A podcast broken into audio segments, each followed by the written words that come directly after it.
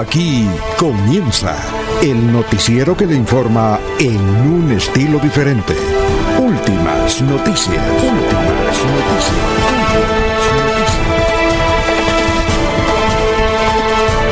La información analizada por los expertos, sin sesgos, explicada con detalles, sin tanta carreta. Últimas noticias por Radio Melodía, también por Facebook y YouTube Radio Melodía.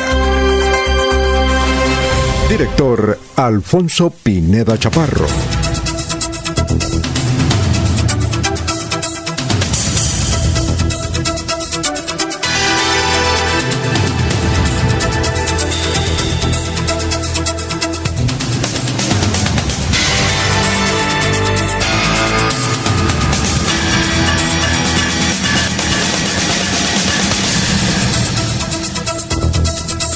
Gracias a Dios estamos con ustedes. Gracias a Dios hoy es miércoles 18 de mayo del 2022. Nos abre el micrófono Arnulfo Otero Carreño para hablar por Radio Melodía. Estamos por la aplicación Radio Melodía Bucaramanga ahí en su celular. Muy fácil. Muy fácil. Igualmente estamos por Facebook Live, estamos por YouTube, eh, en fin, por eh, varios puntos, por donde usted nos quiere escuchar. Bueno, hoy es 18 de mayo del 2022, Día, Día Internacional de los Museos. En 1977 la UNESCO y el Consejo Internacional de Museos promulgaron el Día Internacional de los Museos cada 18 de mayo. Eh, el objetivo de hoy es festejar, analizar y reflexionar sobre el trabajo realizado dentro de estos recintos culturales.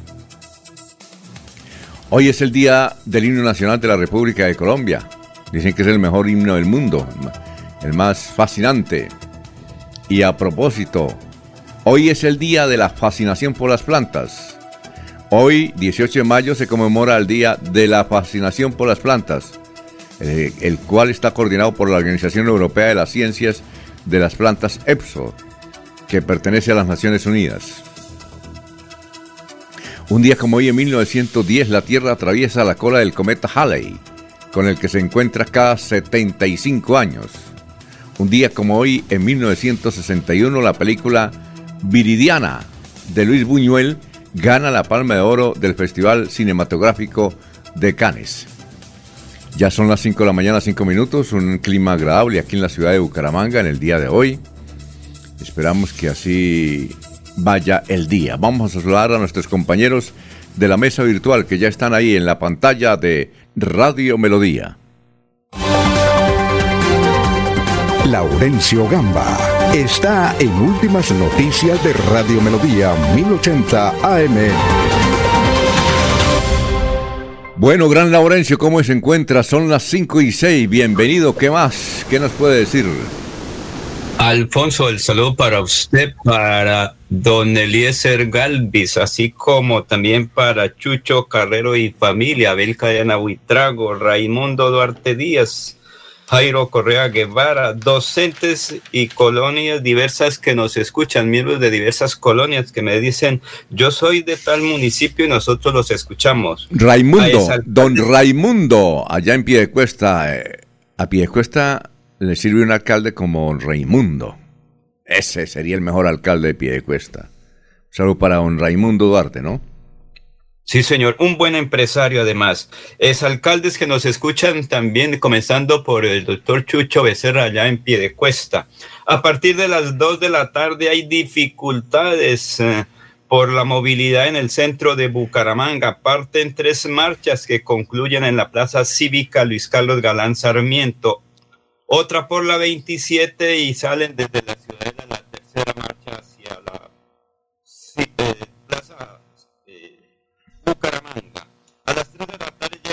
Bucaramanga el candidato presidencial Gustavo Petro. Estará acompañado por Colombia Humana y muchos miembros del Partido Verde.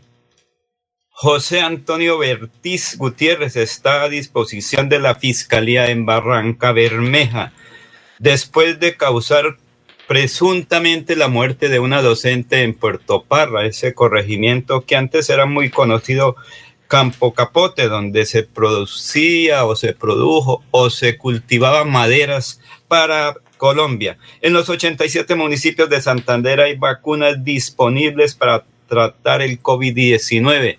Quienes faltan por completar la dosis eh, primera, segunda, tercera o como se le quiera denominar, pues en cada municipio están disponibles, han dicho las autoridades. Aparente normalidad en las carreteras de Santander, buen clima para que quien quiera viajar, pues hay presencia del ejército y la policía en las carreteras. Hay problemas con el campo, desconocidos están robando las cosechas, particularmente en Lebrija, según lo dice doña Esther Chaparro. Declaraciones del capitán Andrés Pérez, comandante de la Policía Centro, precisamente aquí de las actividades que viene cumpliendo la Policía Nacional. Bajo el liderazgo de mi general Samuel Darío Bernal Rojas, seguimos interviniendo todo lo que tiene que ver con parques y plazas de, mercado del sector centro. En este momento hay tres grupos, tres dispositivos los cuales están interviniendo estos lugares. En este momento nos, encontramos en el Parque de los Niños, donde nos encontramos realizando registro a personas, el control al tráfico y fabricación de estupefacientes y un menor de edad que va a ser dejado a disposición de comisaría de familia, teniendo en cuenta que se vio inmerso en una riña. La invitación a toda la ciudadanía a que nos sigan poniendo en conocimiento todas las actividades delictivas a través de nuestra línea única de emergencias, la línea 123. Muy bien, son las 5 de la mañana, 9 minutos. Ya estamos saludando a Mariate Alvarado de la Costa Atlántica. Buenos días, Dios los bendiga, señores. Gustavo Penilla Gómez de Tejirón. Un excelente miércoles para todos los colegas y audiencia de Radio Melodía. Últimas noticias. Eh, Emma Santamaría nos escucha en, en Sudáfrica. Gracias por la sintonía. Igualmente Juan Alberto Ortiz desde el municipio de Girón. Fermín eh, Otálora desde el centro de la ciudad de Bucaramanga. Igualmente don eh, al ingeniero Jairo Macías. Don Ramiro Carvajal de Deportivos Carvajal. Aníbal Navas Delgado, gerente general de Radio Taxi Libres, que tiene el teléfono 634-2222. Un saludo para Jairo Alfonso Mantilla, Sofía Rueda, igualmente Peligan, eh, Juan, de, Juan José Rinconosma, Juan de Dios Ramírez, que nos escucha aquí desde el sector de cabecera. Igualmente Lino Mosquera, Benjamín Gutiérrez, para Walter Vázquez, para Nelson Rodríguez, el cónsul epónimo de El Páramo, don Gerardo Martínez, que nos escucha ahí un poquito más allá, que es en, en Charalá. Perito Galvis, Paulito Monsalve. Son las 5 o 10 minutos. ¿Cómo se encuentra en contratación, don Eliezer? Tenga usted muy, pero muy buenos días. Don Alfonso, muy buenos días. Muy bien. Una noche y madrugada con bastante lluvia aquí en contratación. Ha cesado hace aproximadamente una hora, hora y treinta ha dejado de llover tenemos a esta hora un clima, don Alfonso, antes pues saludar a don Arnulfo Otero, a Laurencio, al doctor Avellaneda, a Jorge y a todos los oyentes de Radio Melodía que cada día nos acompañan y nos ofrecen su sintonía. Tenemos 16 grados centígrados aquí en contratación, la temperatura máxima será de 25 grados en este municipio. En el municipio de Piedecuesta, a esta hora 19 grados centígrados, la máxima será de 29 tiempo seco en pie de cuesta. En el municipio de Florida Blanca, 19 grados centígrados, también 29 será la máxima en Florida Blanca, tampoco llueve. En el municipio del Socorro, el clima actual es de 19 grados centígrados, la temperatura máxima será de 30 grados, tiempo seco a esta hora. En la municipalidad de Málaga, 13 grados centígrados, la temperatura máxima será de 22 grados, tampoco llueve en Málaga. En Bucaramanga, el clima actual es de 19 grados centígrados, la máxima será de 29 en la capital santanderiana. También eh, se indica que no hay lluvias en este instante. En Barranca Bermeja, está lloviendo en Barranca Bermeja. La temperatura en este momento 24 grados centígrados, la máxima será de 37 en el puerto petrolero. En el municipio de San Gil, eh, a esta hora 19 grados centígrados, temperatura máxima 32, tiempo seco en San Gil. En la ciudad de Vélez, 10 grados centígrados, la máxima será de 23. Las lluvias están ausentes a esta hora en el municipio de Vélez. En la ciudad de Bogotá, llueve en Bogotá, 11 grados centígrados actualmente, la máxima será de 20 grados en la capital del país. Y para terminar este recorrido, el municipio de Puerto Wilches registra una temperatura de 24 grados centígrados, la máxima será de 38 grados y llueve en algunos sectores de esta importante localidad santanderiana, don Alfonso. Bueno, un saludo para Gustavo Remolina de la cariñosa RCN, también don Pedro Ortiz que nos saluda desde Ciudad Bolívar. Gracias por la sintonía.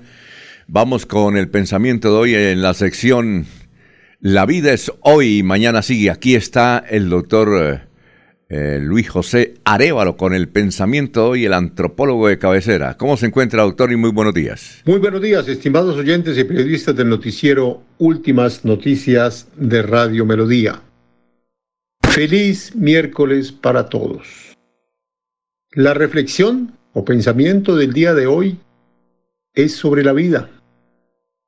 Porque la vida es el milagro de existir, las ganas de sonreír, la paciencia para esperar, la fuerza para resistir y la humildad para agradecer.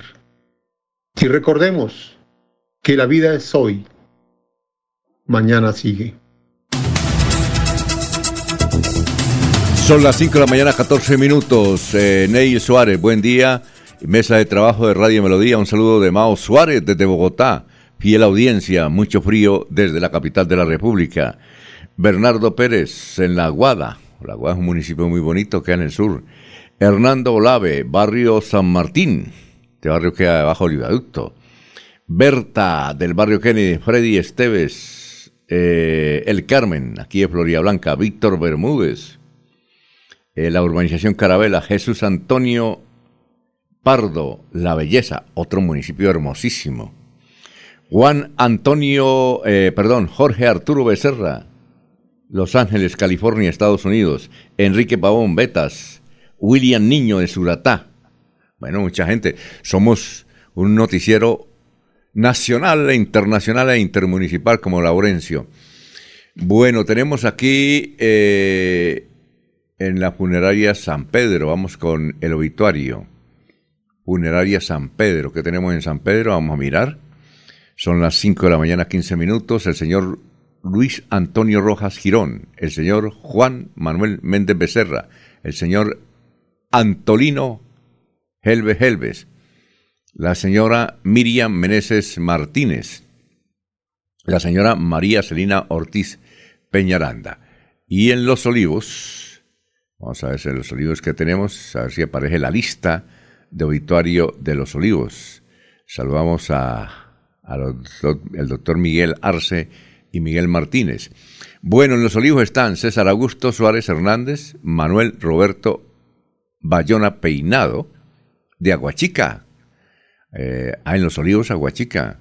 Manuel Roberto Bayona Peinado, Los Olivos en Aguachica. Bueno, vamos con eh, nuestro resumen de las noticias más importantes que han ocurrido en las últimas horas. Son las 5 de la mañana, 16 minutos. 5.16. Hay videos de varios hechos que ocurrieron ayer en el área metropolitana, motos quemadas, motos de delincuentes, que generalmente son robadas. En San Francisco, por ejemplo, y paloterapia en Florida Blanca. En la avenida González Valencia con 56 hay muchos, suministrados inclusive por la misma policía. Esta es una buena noticia. Se inició la construcción de un nuevo parque para Bucaramanga. ¡Qué bueno! El gobierno del alcalde Juan Carlos Cárdenas ya inició la construcción de un nuevo parque que tendrá, que estará ubicado en el barrio El Porvenir, se queda cerca de Provenza, y que le apostará a la transformación del espacio público que se encontraba en el olvido. Eh, Medina, coordinadora del equipo social del taller de arquitectura de la alcaldía de Bucaramanga dijo que el parque El Divino Porvenir, así se va a llamar, tendrá una fuerte intervención en cuanto a su infraestructura. Es un sector que tiene alto riesgo y sentido de pertenencia. perdón, alto arraigo. Alto arraigo, aquí me pusieron alto riesgo, ¿no? Alto arraigo y sentido de pertenencia, por lo que trabajaremos de manera articulada con los vecinos del sector en el desarrollo de este proyecto. Eh, se van a construir en 13 mil metros cuadrados y la inversión es mucha, 8 mil millones, bastante, 8 mil millones de chéverísimos pesos, como decía Pacheco. Entonces vamos a tener, señor Parque, está, está la ciudad, eh, la dejamos de llamar Ciudad de los Parques, y era la Ciudad de los Parques. Antes llamaba, antes de Ciudad Bonita era la Ciudad de los Parques, porque había muchos parques. Ya no ganaron otras ciudades. Por ejemplo, Cúcuta nos ha ganado en parques y árboles. Cúcuta tiene más árboles que Bucaramanga. Bueno, son las 5.18. Un venezolano fue el que violó a la profesora en Puerto Parra frente a su propia hija. La gobernación de Santander y el propio Mauricio Aguilar confirmó que fue capturado el presunto abusador de la profesora en Puerto Parra. El hombre es un ciudadano venezolano identificado como Armando Bertiz y fue detenido en Bucaramanga. Y esta es otra excelente noticia. Metrolínea tendría ruta piloto 100% eléctrica por la carrera 33 de Bucaramanga. Eh, esto es con plática del Banco Mundial. Ah, bueno, sí, nos parece bien está a, por toda la carrera 33. Estaría eh, el, la ruta piloto para Metrolínea y para buses. Me parece bien. Nos parece interesante el asunto.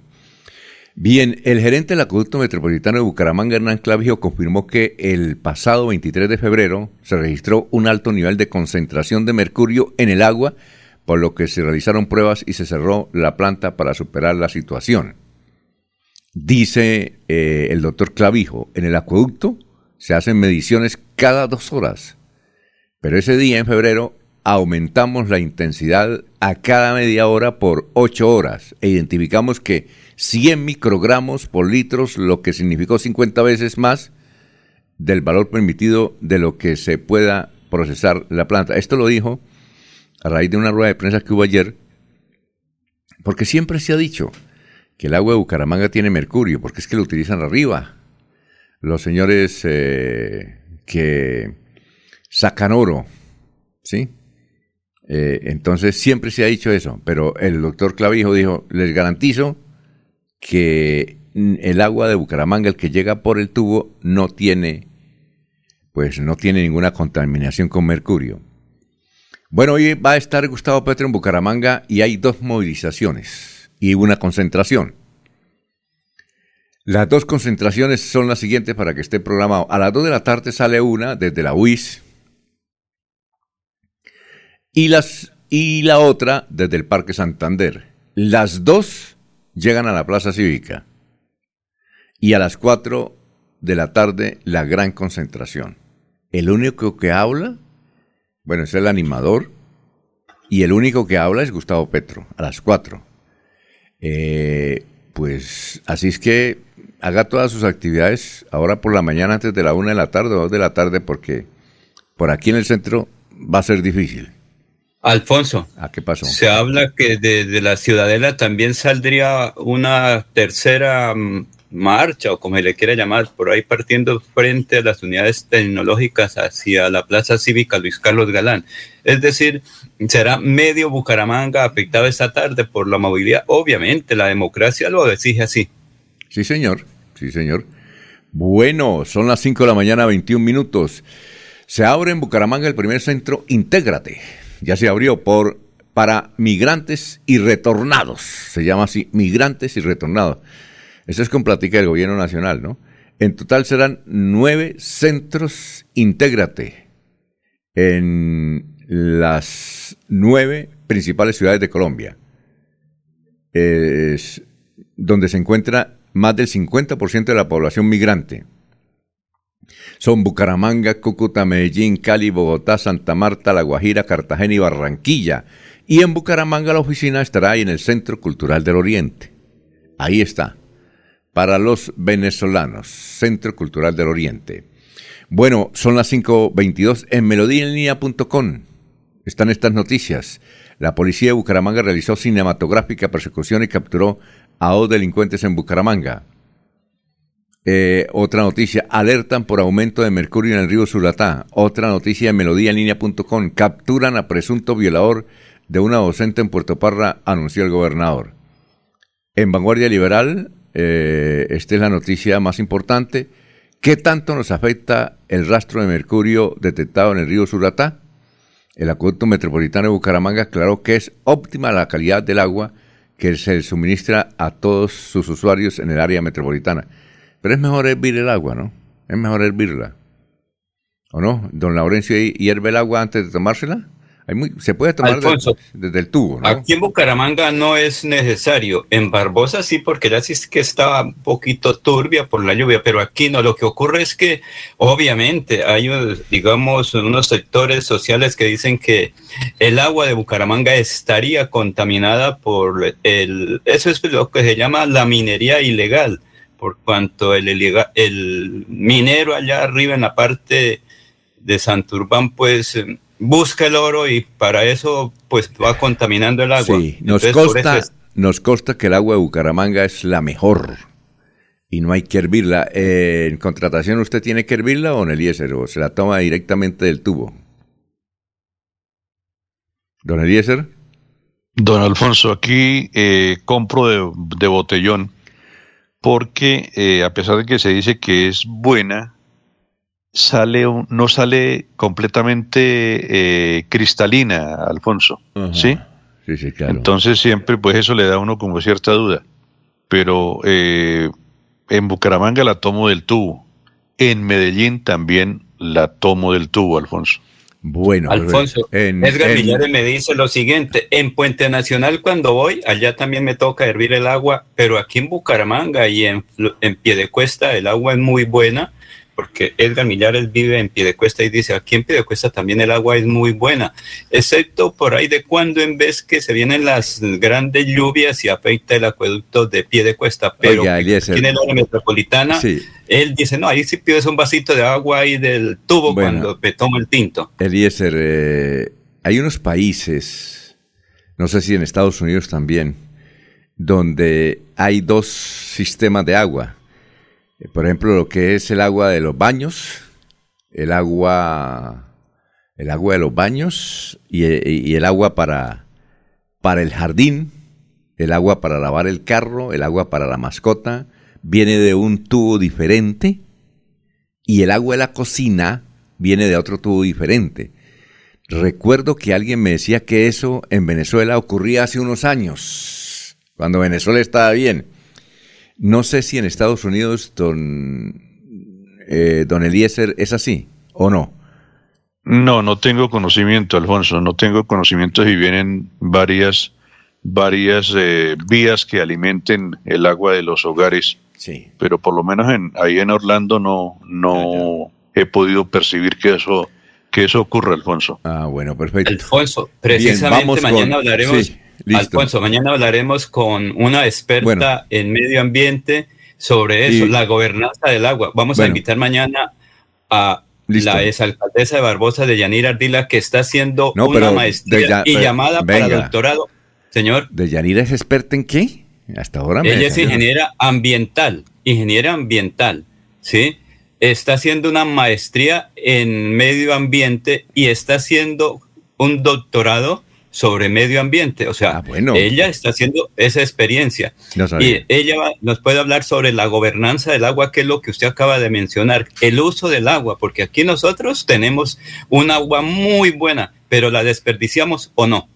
Bien, son las 5 de la mañana, 26 minutos. Vanguardia Liberal trae también un artículo interesante Así, fue el así le fue al Atlético Bucaramanga las últimas veces que clasificó entre los ocho.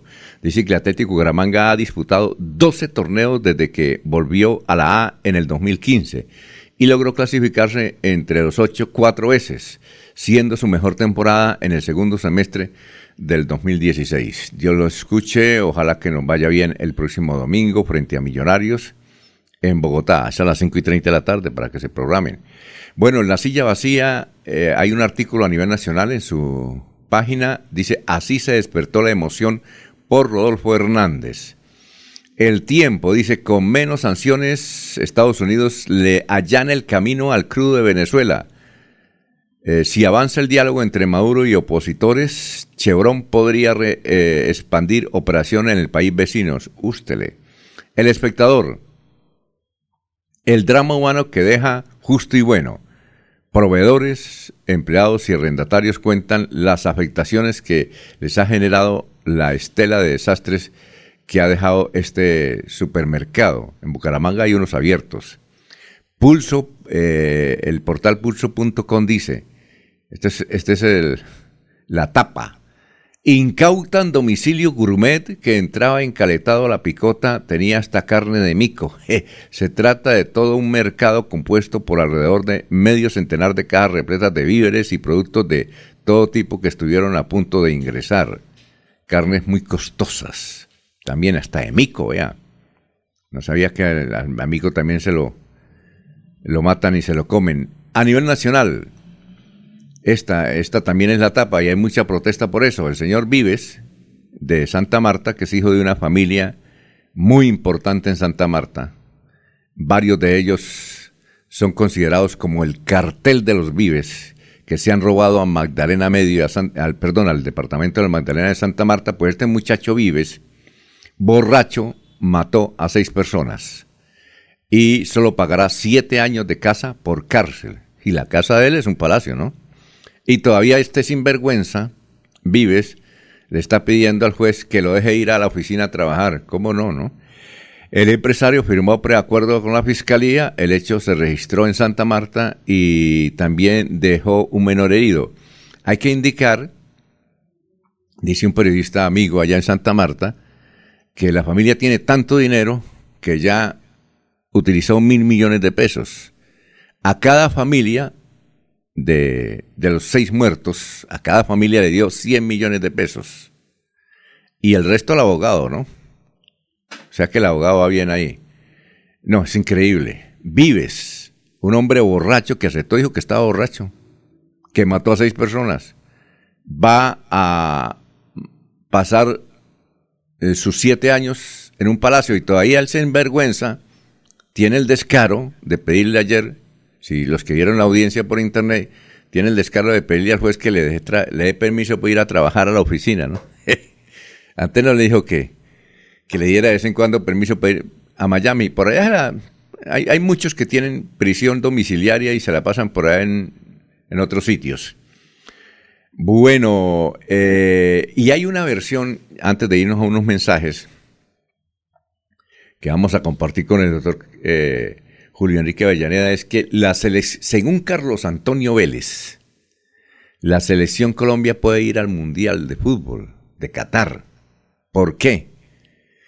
Parece que le van a aflojar una sanción muy dura por parte de la FIFA eh, y por parte de la Comebol al Ecuador por haber metido dos muchachos, uno de ellos colombiano, uno, uno de Nariño, eh, diciendo que era de Ecuador y no es de Ecuador. Los papeles ya demostraron, la prensa chilena hizo una investigación, hay que indicar que nuestro respeto por la prensa chilena hizo tremenda investigación. Duraron dos meses, pero, pero pudieron.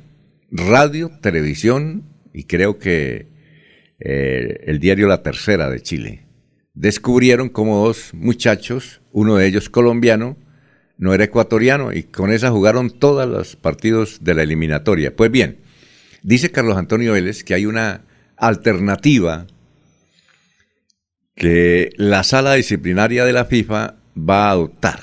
Y es que a Ecuador le quitan todos los puntos, pues pierde los partidos por W y se los dan a los diferentes equipos. Y en esas condiciones, en esa alternativa, Colombia va directo al Mundial, no necesita repechaje ni nada, sino que va directo al Mundial. Dios lo oiga, esa es la versión de Carlos Antonio Vélez. Cuando le explicó en el día de ayer, dijo Carlos Antonio, dijo, ni estoy en marihuanado, ni tengo problemas mentales. Y contó esa versión, inclusive dijo que había tres técnicos en capilla para hacer de la selección Colombia. El propio Alfaro, que es técnico, de la selección de Ecuador y que trabajó aquí con Caracol Televisión mucho tiempo, él es argentino. Matías Almeida, también argentino, súper entrenador, fue técnico de las Chivas de Guadalajara. le ha ido muy bien Matías Almeida. Entonces está, eh, dice Carlos Antonio Vélez. Y esa es la noticia para alegrarnos un poquito, alegrarnos un poquito. Pero la dijo Carlos Antonio, polémica y todo, pero el tipo está, me parece, bien dateado. Y, y ahora, antes de irnos, Alberto Montoya Puyana, antes de irnos a la pausa, Alberto Montoya Puyana escribe una columna sobre Petro, Fico y Rodolfo. Y al final de la columna dice lo siguiente, con toda certeza afirmo que todos tenemos que perder la vivienda, el negocio, el taxi, la moto, la pensión, la familia y la libertad. Ojo con Petro, el salto al vacío será un salto mortal. Hay que indicarle al doctor Alberto Montoya Puyana que él dice que Petro es abogado. No, Petro no es abogado. Gustavo Petro es economista. Lo que pasa es que habla como un abogado, conoce mucho de leyes, y, inclusive yo también pensé que era abogado. No, él es economista, economista. Son las 5.33.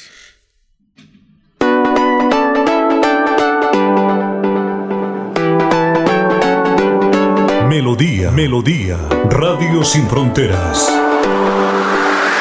Escúchenos en cualquier lugar del mundo. Melodíaenlínea.com es nuestra página web. Melodíaenlínea.com. Señal para todo el mundo. Señal para todo el mundo. Radio sin límites. Radio sin fronteras. Radio Melodía, la que manda en sintonía. El próximo presidente de nuestra República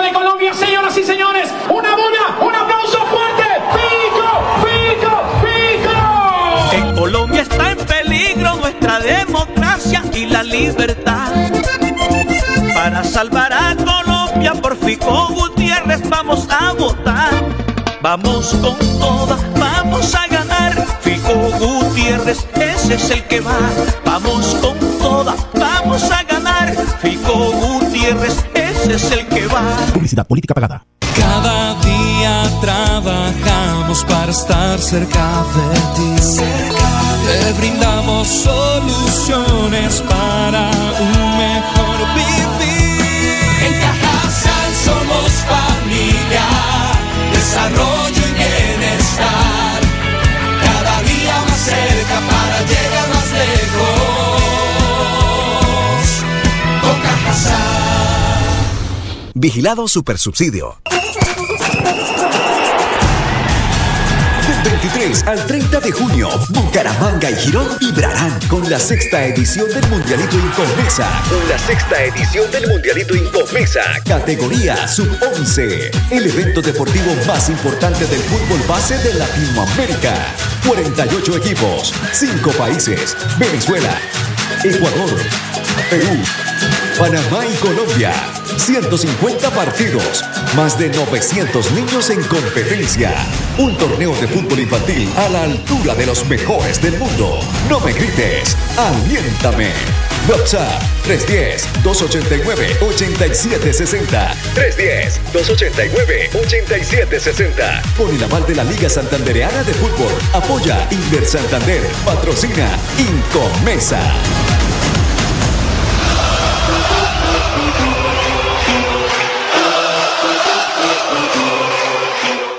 Me llamo Gustavo Petro y voy a ser su presidente. Gustavo Petro visitará Bucaramanga el próximo miércoles 18 de mayo. Acompáñanos en la Plaza Cívica Luis Carlos Galán desde las 4 de la tarde y prepárate para conocer las propuestas que cambiarán a Colombia. Un sueño será cumplido, Invitan Verdes con Gustavo Petro. Publicidad política pagada. Se va la noche y llega últimas noticias. Empezar el día bien informado y con entusiasmo.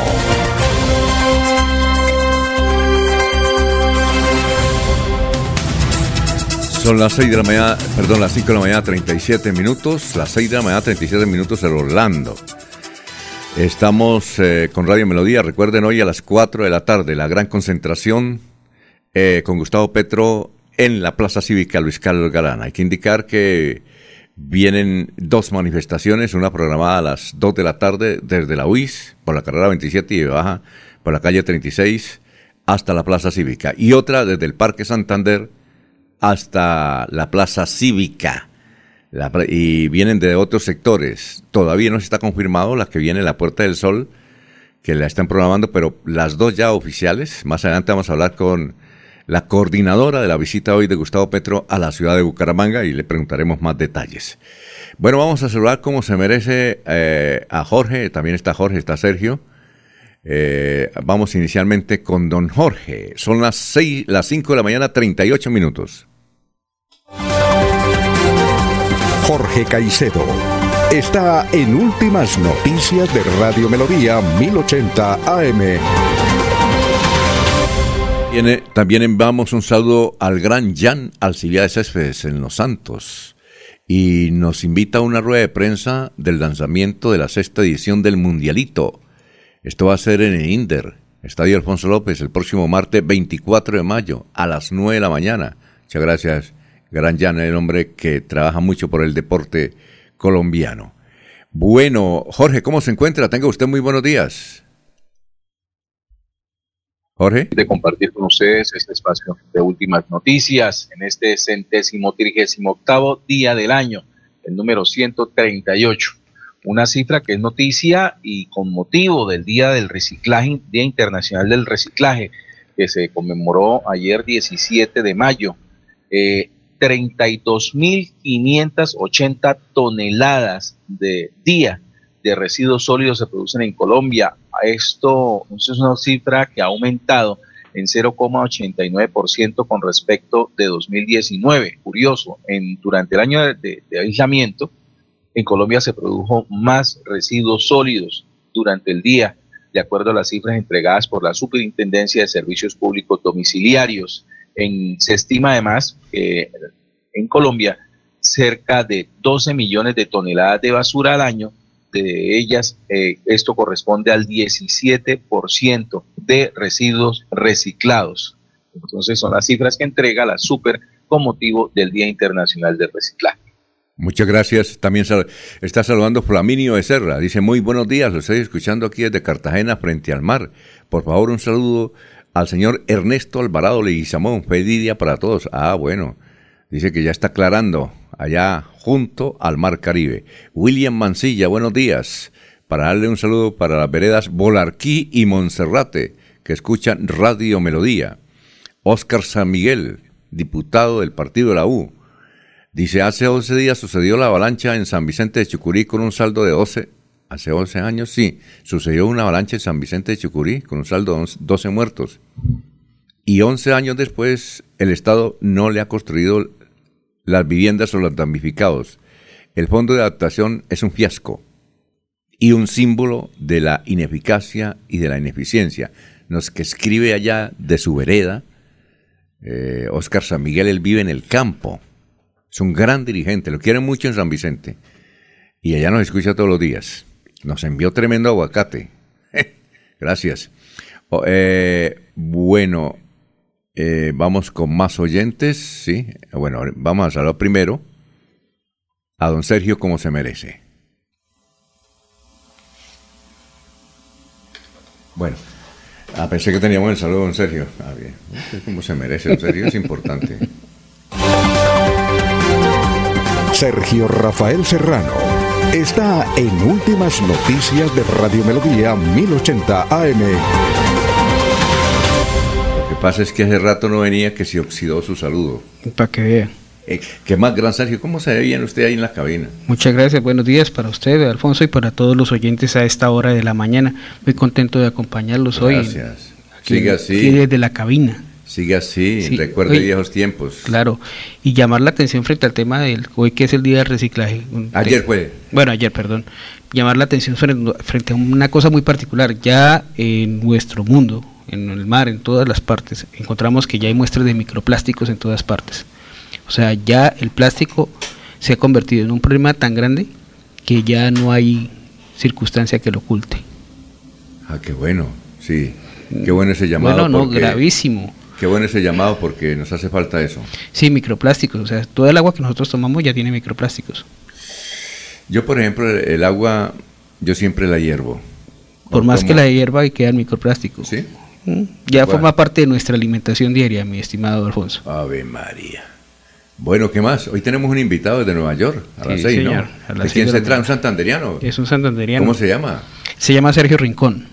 Él es eh, la cuota santanderiana en la película Doctor Strange. Me, me- yo únicamente veo es eh, café con aroma de mujer. ¿Cuál otra fue que vi? Usted toma café con aroma de mujer. Sí, con- yo veo esas películas de amor, pero ya esas eh, su- eh, con un nivel superior me toca... Eso forma parte del universo Marvel. ¿Cómo se llama el...? Doctor Strange. ¿Y qué es eso? Cuéntenos. Doctor Strange es una es el superhéroe más filosófico, creería yo, que hay en el universo Marvel. Marvel es una de las eh, casas más importantes en desarrollo de eh, historietas, cómics. Y esas historietas pues se han llevado al cine y entonces eh, el universo Marvel forma parte de, un- de ese proceso y encontramos que eh, hay varios superhéroes. Uno de ellos es Doctor Strange. Doctor Eh, en estos días, eh, hace, mm, creería que un mes, fue puesta en cines. Y hoy día pues es la película que más se ve, por lo menos en, a nivel mundial. ¿Y Y, si a nivel es- colombiano también. Y, y si es en dibujos animados, dice. No, no, no. O sea, los cómics hoy día pasaron a ser en vivo. Ah, en vivo, este es en vivo. Eso, hace muchos años eran, eran en dibujos animados, pero esos dibujos animados estaban orientados exclusivamente a los niños. Ahora es para todos. Eh, pero Ahora es para todos. es Entonces pe- está- personas de carne ejemplo, y uni- Sí, personas de carne y hueso. Por ejemplo, usted ve en, en- en el universo Marvel, ve, por ejemplo, superhéroes como Thor, como Iron Man, como el mismo Doctor Strange. ¿Aquaman también o no? Aquaman es del universo DC Comics. Ah, ya. Es de otro, de otro. Y el santanderiano eh, actúa en esa película. No, es animador. ¿Es animador? Es animador. Eh, ¿Animador es el qué? El animador es el que desarrolla las piezas. Hoy día la- el 70% de las películas son hechas en, por CGI, hechas por un computador. Ah. Entonces, y más estas películas de ciencia ficción que tienen unos elementos que en la vida real imposiblemente... Y él vive en. Nueva York. Él vive en Nueva York, sí. Sí. ¿Cómo se llama él? Se llama Sergio Rincón. Sergio Rincón es de lo nuestras, de, de sangre nuestra. Sí, señor, estudió acá en Bucaramanga. Ah, bueno, bueno. Mientras tanto, entonces vamos a hablar con el historiador Carlos Augusto González. Eh, Carlos Augusto, ¿cuáles son las noticias más importantes de hace 50 y 25 años? Buenos días a la mesa de trabajo y a los oyentes. Esta fue la noticia más relevante de nuestro departamento hace 50 años. Un enfrentamiento entre empleados de Telecom en paro y fuerzas de la policía dejó cuatro huelguistas lesionados y varios detenidos.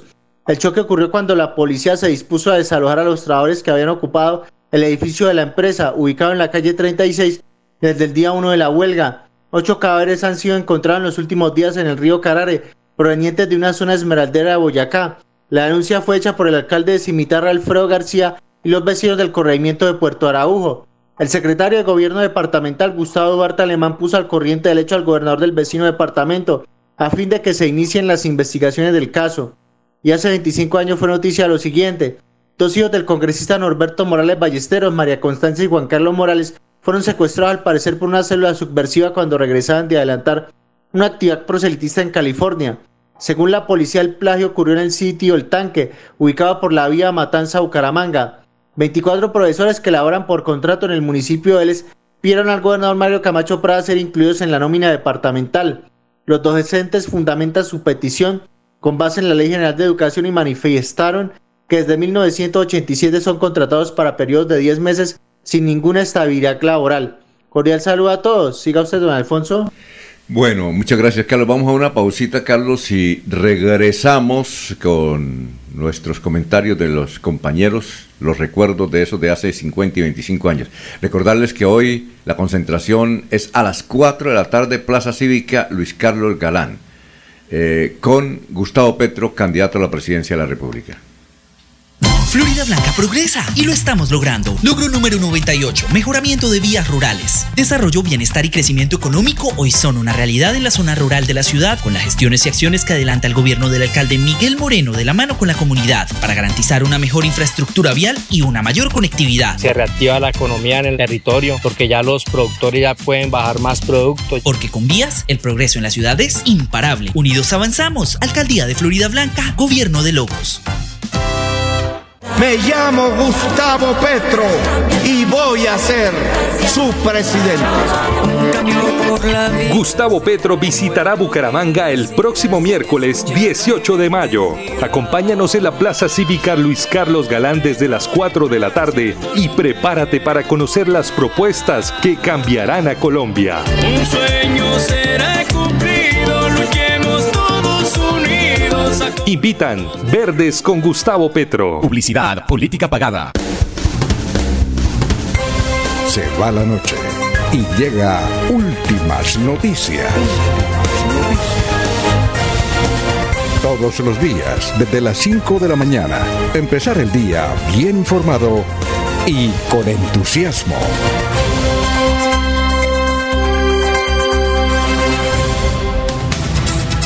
Ya son las 5 de la mañana, 48 minutos. Bueno, ¿usted qué recuerda de esa historia de las noticias, don Eliezer? Eh, 1950, 1997.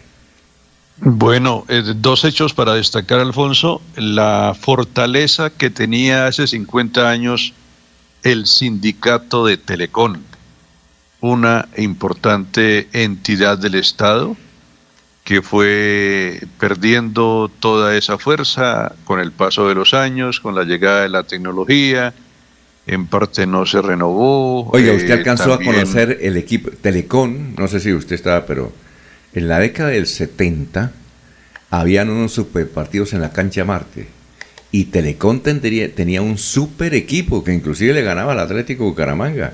El, el técnico era peruano, a ver si me, me recuerdan el nombre. El técnico era peruano, era tremendo equipo. ¿Usted no alcanzó a disfrutar de eso, Eliezer? No, Alfonso, pero cuando llegué todavía se hablaba del equipo de Telecom en la cancha Marte. Ah, bueno. Así que lo que usted indica, pues es, eh, es eh, la historia de un equipo de fútbol que dejó huella allí en el fútbol aficionado. Yo recuerdo Pero que eran tema- tres equipos fuertes, que eran Telecom, que era el más fuerte, Emelec y Droguería Argentina. No, no, recuerdo esos tres. Pero esos se daban duro. Oiga, tremendos partidos. Inclusive, yo recuerdo que mucha gente decía, vea, yo prefiero pagar aquí, cuando eso era gratis, pagar aquí en la Marte y, y- y cancha de tierra, que ir a- a- al estadio, porque eran tremendos partidos con mucho ímpetu, mucha fuerza. Eran todo eso, los, a las 10 de la mañana tocaba ir a la Marte, don Eliezer, y estaba Telecom, Claro. como dice usted.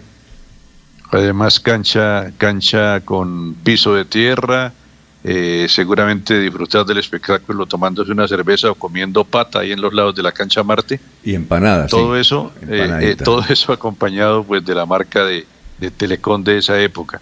Y hace 25 años, Alfonso, pues eh, ustedes eh, conocen al doctor Juan Carlos Morales, ahí se cita del secuestro, exactamente hace 50, hace 25 años de los hermanos Morales, los hijos de el eh, recordado doctor Morales Ballesteros. Oiga, y sobre eso hubo una novela que yo nunca la vi publicada en los medios, pues por el respeto, no había redes sociales. Hoy en día se puede publicar, ¿no? Pero en esa época no se podía publicar. Hay una novela alrededor de ese secuestro, ¿no? Eliezer, no sé si usted escuchó. Yo algo vagamente recuerdo que decían que, que- que el esposo de Constanza era el que estaba detrás de ese secuestro, ¿sí o no? Y que eh, el esposo de Constanza, es decir, tuvo líos, un episodio amoroso ahí, no sé, no sé. Eh, ¿usted, ¿Usted alcanzó a conocer esa historia?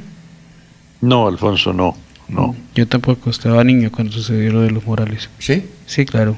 Recuerdo que... Está de pantalón corto. Mm, ¿Liceo Patria? No, ya ¿No? estaba mayor. Ah, ya no está en el Ya Liceo era Patria. adolescente. Ya, era- ya tenía novia, ¿no? Ya tenía novia, sí, decía, ya estaba en Pelo de largo, pelo largo. Sí, lo tenía largo. Marboro, Marboro, gafas oscuras. ¿sí? Marlboro fue Ya después. hacía años. Marlboro fue después, pero sí. Eh, A, recuerdo... a a escondidas de Doña Sara. No, sabes casi de frente. Eh, no, el caso es que en esa época ellos tuvieron que irse nuevamente para Estados Ah, Unidos. usted estaba en el Virrey Solís, claro. No, en el Virrey yo no estudié. ¿Usted no estudió en dónde? Usted, No, yo- usted estudió en el liceo. Yo estudié en el Liceo Patria, ¿Y después en la? Fundación UIS y Ah, después en el INEM. El INEM, sí. Ah, bueno, está en la Fundación. UIS. Bueno. Oiga, ya está Sergio Rincón ahí. Miren. Ah, bueno, qué bien. Bueno, perfecto. Eh, eh, entonces recordamos eso. Pero usted no recuerda esa novela, Eliezer. Ah, no sé, no sé, Laurencio, si recuerda esa novela de, hace 25 años. Alfonso, sí señor, se acuerda que para la época eso se decía una cantidad de cosas y que finalmente la familia Morales Ballesteros determinó que sus hijos se fueran para Estados Unidos con algunos recursos del entonces congresista Norberto Morales Ballesteros. ¿Usted recuerda Pero cómo, me- Laurencio, usted recuerda cómo se llamaba o se llama eh, en, en ese tiempo esposo de Constanza Morales? No, no, no recuerdo, no recuerdo bien, pero recuerde que yo, él fue concejal de Bucaramanga, me refiero al señor Morales Ballesteros.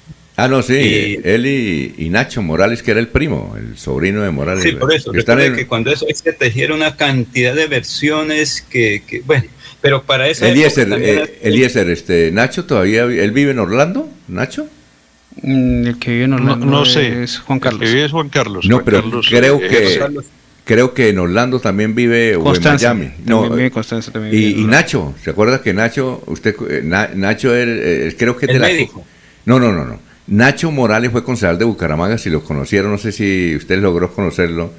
eh, Eliezer, Sí, creo que es médico también, Alfonso. No, no, no, él era médico. Resulta que como él es costeño, él llegaba con unas camisas todas floridas, tenis, eh, llegaba hasta con sombrero, mucho era, era diferente en su vestir, ¿no? Como, como el costeño.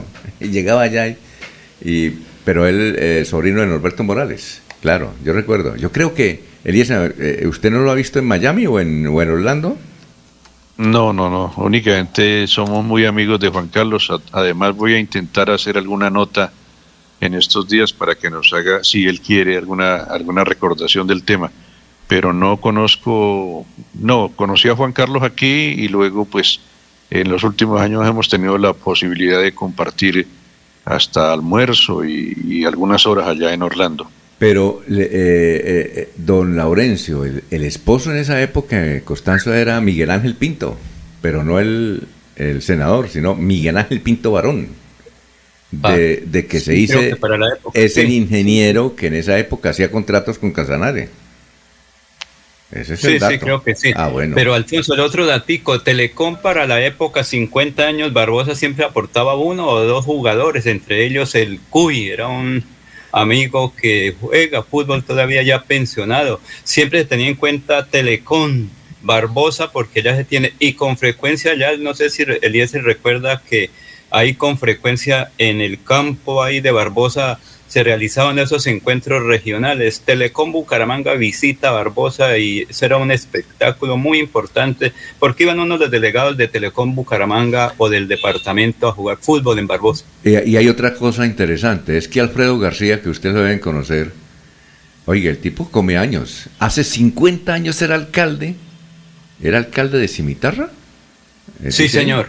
Sí, Hace sí, él es 50 de Puente Nacional. Oiga, pero Alfredito, y bien, ¿qué día me llamó? Y bien, y se ve, dijo, ¿cuándo viene a la finca? eh?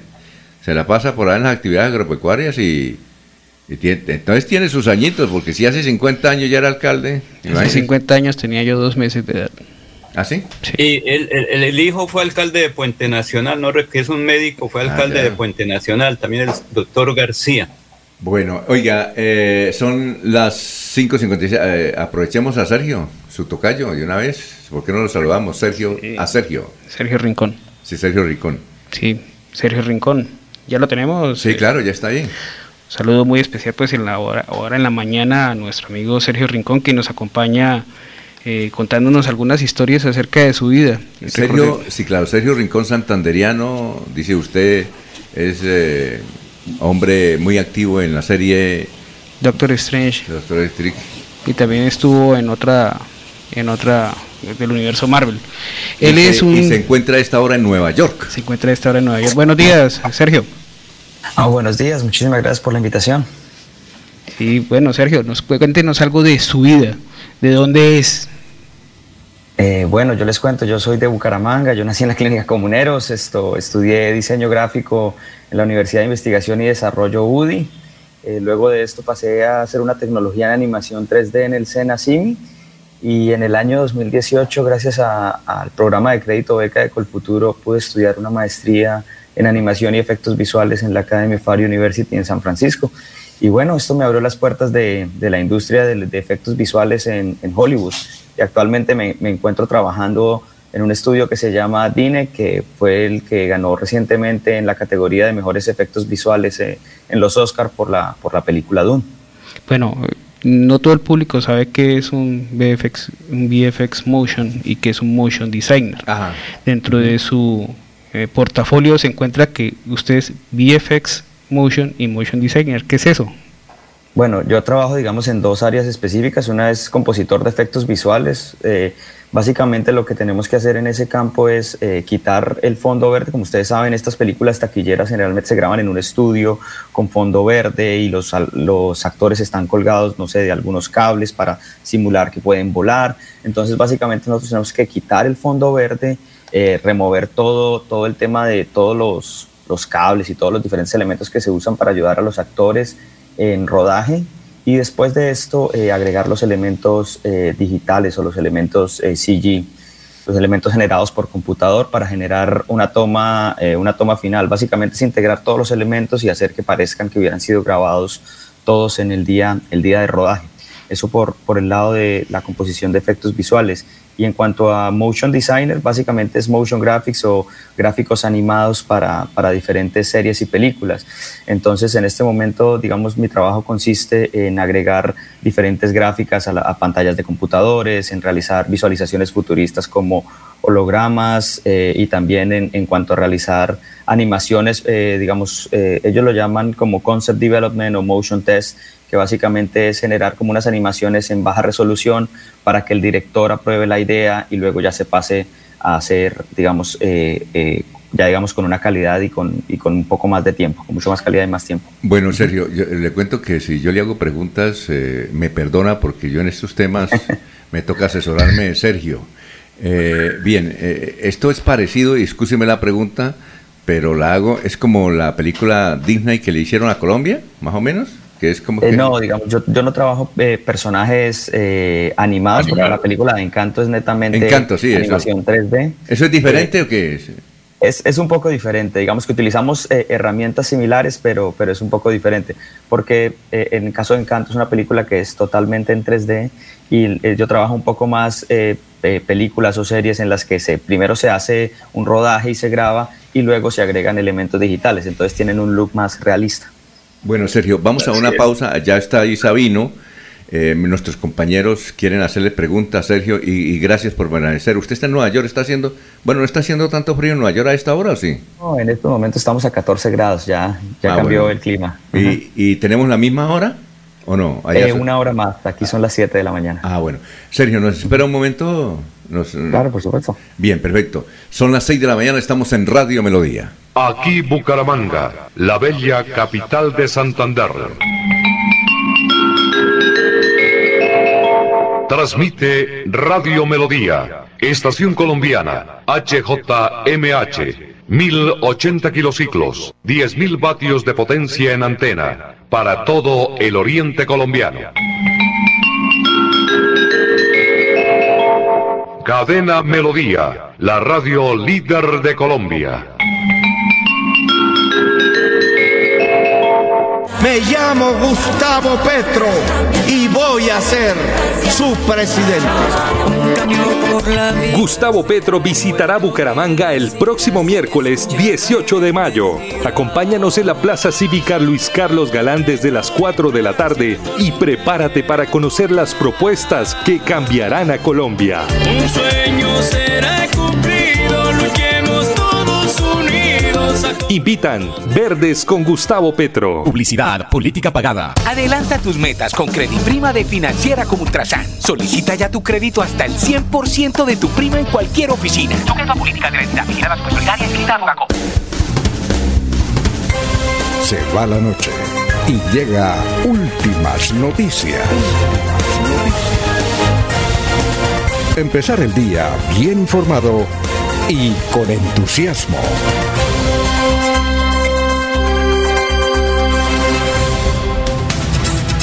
Bueno, son las 6 de la mañana, dos minutos. Recuerden, eh, usted quiere escuchar las propuestas que cambiarán a Colombia hoy a las 4 de la tarde con Gustavo Petro en la Plaza Cívica Luis Carlos Galán Sarmiento. Las propuestas que cambiarán a Colombia hoy a las 4, Gustavo Petro.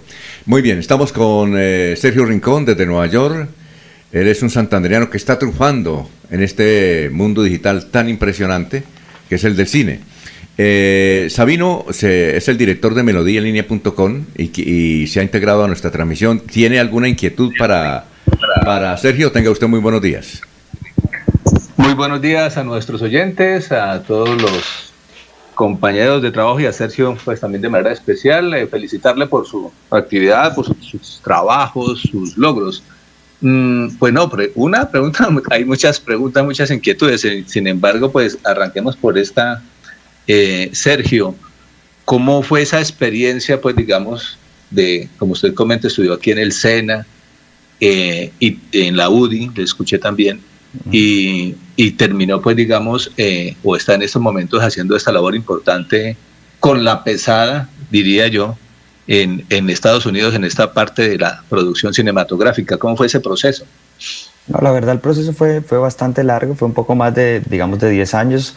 Eh, digamos que siento que en Bucaramanga aprendí eh, y tuve buenas bases para, digamos, el trabajo que me encuentro realizando en estos momentos. En la UDI, digamos, aprendí todas las bases de, de color, de composición, de diseño básico, de, digamos, teoría y principios de animación.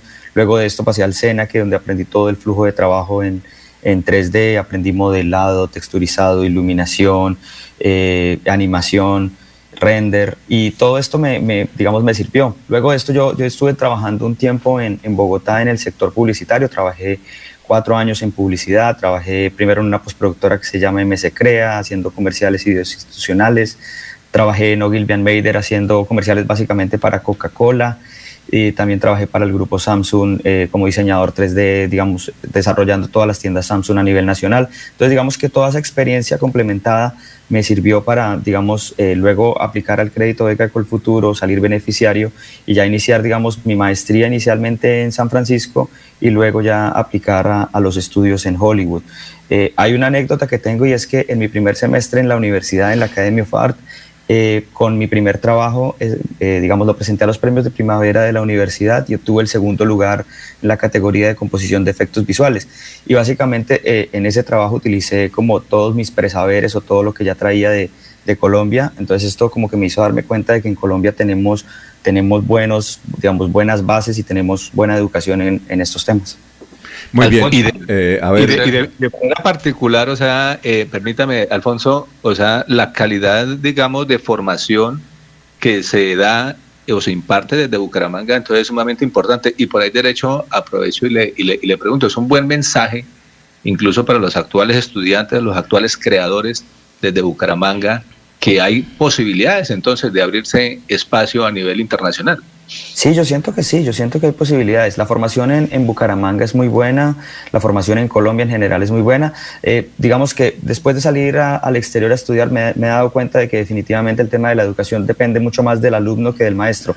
Puedes tener el mejor, el mejor profesor, pero si no le dedicas el tiempo suficiente no, no vas a volverte lo suficientemente bueno eh, en, en, algo en específico. Entonces, digamos que eh, sí, sí debo decir que la verdad la educación fue muy buena, tuve muy buenas bases, bases sólidas, pero que mucha gente como que, digamos, eh, estudia en el SENA y se queda con eso. Entonces, básicamente lo que los invito es a que se capaciten y que continúen en un proceso de capacitación constante y que nunca paren de aprender.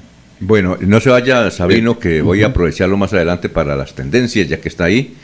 Bueno, eh, don Laurencio, usted tiene una pregunta. Ojo que yo eh, no, no, hay la embarre con la pregunta. Yo antes de, de, de preguntarle eh, a Sergio, me asesoré aquí a Sergio Rafael y dije, voy a preguntar esto. ¿La embarro? No, no, pregúntele. Entonces ya le tengo la pregunta. A ver, don Laurencio. Eh, Sergio Rincón, buen día y felicitaciones. Eso se llama disciplina, consagración y mucho sacrificio, porque eso es lo que requiere para triunfar. Así como se está llenando usted grandes producciones del cine mundial, se está llenando también de dolaritos, porque de todas maneras es un trabajo intelectual y muy importante, y es la delegación santandereana allá. Me piensa y no Eh, buenos días. Bueno, muchísimas gracias. Bueno, digamos que inicialmente, como ya les conté, yo salí beneficiario del programa de crédito de el Futuro, entonces el programa tiene como una condición y es que eh, debo volver al país y estar eh, por un periodo de tres años para, digamos, no tener que devolver el dinero que ellos invirtieron en mí. En el caso de que, de que desee quedarme, debo, debo eh, pagarlo, debo pagarlo. Entonces, digamos que en este momento estoy... pues con todo lo que me ha pasado estoy considerando seriamente en quedarme, pero entonces tengo que también, digamos, correr un poco con los, con los costos de- del estudio acá. Entonces, digamos que sí, sí, he trabajado, sí he tenido la oportunidad de, de ganar, de ganar, digamos, eh, mucho mejor de lo que estaba en Colombia, pero pues sí tengo que considerar que tengo que, en, caso de quedarme, tengo que devolver el dinero a, a Colfutur. Muy bien, son las 6 y 8. A ver, don, don allá en contratación, ¿tiene alguna inquietud para Sergio? Claro que tengo preguntas, pero yo quiero cederle el turno a Jorge, que maneja más este tema, Alfonso. Creo que una pregunta de Jorge nos abre más el espacio a quienes no conocemos mucho el tema. Yo le tengo una buena que me asesoré aquí de Sergio para preguntarle. A ver, Jorge. Bueno, buenos días para Sergio Rincón, don Alfonso. Eh, Sergio, muy sencillo, una película de la talla de Doctor Strange, Strangehead, esto que viene cargada de efectos visuales desde el inicio y hasta el final, hasta la entrega de los créditos, pues obviamente eh, busca lo mejor del talento en, en- en diseño gráfico para poder participar en ella. ¿Cuál fue ese valor agregado de Sergio? ¿sí? ¿Qué- ¿En qué es bueno Sergio? para que los productores de, de Doctor Strangehead dijeran, eh, llamemos a este muchacho, el que dice que come hormigas, es- ese es el que nos sirve para esto. ¿Qué- ¿Cuál es el fuerte de Sergio? Bueno, eh, muchísimas gracias, Jorge. Eh, bueno, digamos que como tal no, no me llamaron, ¿no? Yo apliqué a, a diferentes estudios hasta que, eh, digamos que obtuve la oportunidad de trabajar en, en películas. Inicialmente trabajé en una película que se llama Uncharted, que fue estrenada en, en- en febrero 18 de, de este año. Y pues bueno, ¿Sharpie? digamos... ¿Sharpie? Uncharted, eh, no, es como fuera del mapa, creo que es la traducción. Ah, que dieron ok. en español. Ujú. Eh, y esta, y, bueno, en esta película básicamente inicié trabajando haciendo composición de efectos visuales. Básicamente los estudios se fijan, eh, uno debe tener un, un video reel que básicamente es una recopilación de los trabajos. Entonces eh, yo tenía algunos trabajos eh, que había realizado en la universidad, proyectos personales, eh, que eran unas tomas pequeñas, tomas de una duración de 5 o 7 segundos, en los que primero mostraba la toma ya finalizada, luego hacía, aquí lo llaman un breakdown, que básicamente es mostrar un paso a paso de todos los elementos que, se agregaron a la toma. Además de esto, en Estudio X, que es el estudio interno de la universidad, pude hacer unas prácticas en donde trabajé en películas independientes y pues esto me dio los primeros créditos en, digamos, créditos cinematográficos ya reales y además también me, me ayudó a tener algunos, algunas tomas en las que trabajé. Entonces, digamos, presenté mis proyectos personales con las tomas que había trabajado de películas independientes a los estudios. Eh, digamos, apliqué a muchos lugares porque, digamos que en muchos lugares eh, no, no obtenía respuesta. Y bueno, hasta que conseguí la primera oportunidad en un estudio en Los Ángeles que se llama The Terflor. eh, y allí trabajé, como les conté, en la película Uncharted y luego en Doctor Strange. Entonces, básicamente, para poder entrar a las, a las producciones de Hollywood, entré gracias a proyectos personales y a películas independientes. A ver, don Eliezer, son las 6 de la mañana, 11 minutos. Bueno, a Sergio, eh, felicitarlo, pues es una imagen de Santander, una imagen de Colombia en el mundo y eso, eso siempre nos llena de alegría. Sergio, eh, ¿crea usted personajes o ambienta eh, el lugar del personaje en la película? Eh, ¿Está dentro de su rango, está dentro de su trabajo crear personajes? Una primera pregunta y como casi siempre voy a hacer una segunda. Eh, nos habla de su participación en comerciales en una etapa anterior de Coca-Cola, una compañía tan nombrada, tan, tan, tan metida en el mundo y eh, sus cuñas casi siempre se recuerdan gratamente. ¿En qué cuñas participó? Si de pronto podemos hacer referencia de algún comercial de Coca-Cola cuando, cuando hizo su trabajo ahí. Eh, bueno, eh, muchas gracias, Eliezer. Bueno, pues entonces primero, eh, digamos, eh, bueno, te respondo la segunda, que la tengo un poco más, más fresquita. En Coca-Cola yo trabajé en la agencia de publicidad en Ogilvy eh, en el año 2013 y 2014. Entonces, eh, sobre todo, trabajé mucho en la parte de- del Mundial de Brasil 2014. Trabajé, digamos, en la parte del, del video musical de Carlos Vives y Gaby Amaranto para la canción oficial de la, de la Copa del Mundo. Y trabajé también, digamos que ellos tienen, manejan como dos segmentos, que uno es la parte comercial y otra es la comunicación interna, de videos internos para comunicación con, con fuerza de ventas. Entonces trabajé en todo ese campo eh, para, para Coca-Cola. Eh, y me recuerdas la primera la primera pregunta. La, primer, la primera si crea personajes Ah, o, o su trabajo es ambientar el, el, eh, la escenario. presencia del personaje en la película. Bueno, yo no trabajo personajes, digamos que acá en Estados Unidos se trabaja de una manera muy, muy especializada, cada, digamos que cada artista tiene un rol muy, muy específico. Mi trabajo es, digamos, eh, en cuando, cuando realizo composiciones, básicamente eh, hay un grupo de, de artistas que ya tienen desarrollados todos los escenarios, todos los personajes, todos los elementos adicionales. Yo lo que debo hacer básicamente es integración. Entonces, tomar las tomas eh, en crudo, como las grabaron en, el día de rodaje, extraer el fondo verde, hacer limpieza de todo el tema de cables o todos los elementos que, estén en el set y luego mezclarla con los elementos eh, digitales. O básicamente mi trabajo es de integración en cuanto al, al tema de composición de efectos visuales. En estos momentos estoy trabajando como haciendo motion graphics, entonces estoy eh, realizando animaciones gráficas como hologramas o todo lo, digamos, eh, todas las eh, cosas o, o elementos gráficos que necesiten interacción con los personajes. Ahora, Sergio. ¿En la primera parte se aplican físicas? Perdón. ¿Cómo? ¿Cómo? ¿En la primera parte se aplican físicas? Eh, depende, depende de, de la toma, pero eh, sí, digamos que en algunos casos hay que hacer algún tipo de, simulación. Bueno, eh, mire, eh, eh, la, inquietud es esta. Eh, nos dice Sergio que básicamente, por ejemplo, se graba un, un sitio y luego ese sitio, una selva, y luego se adecua a un estudio y hace aparecer el personaje dentro de la selva. Es decir, es así, ¿no, Sergio? Que, que Sí, sí, se puede Exactamente. Eh, eh, entonces eso quiere significar que ahora el rodaje de las películas van a resultar mucho más económicas, Eh, eh, pero mm, le quita creatividad o que le quita autenticidad a una película o no.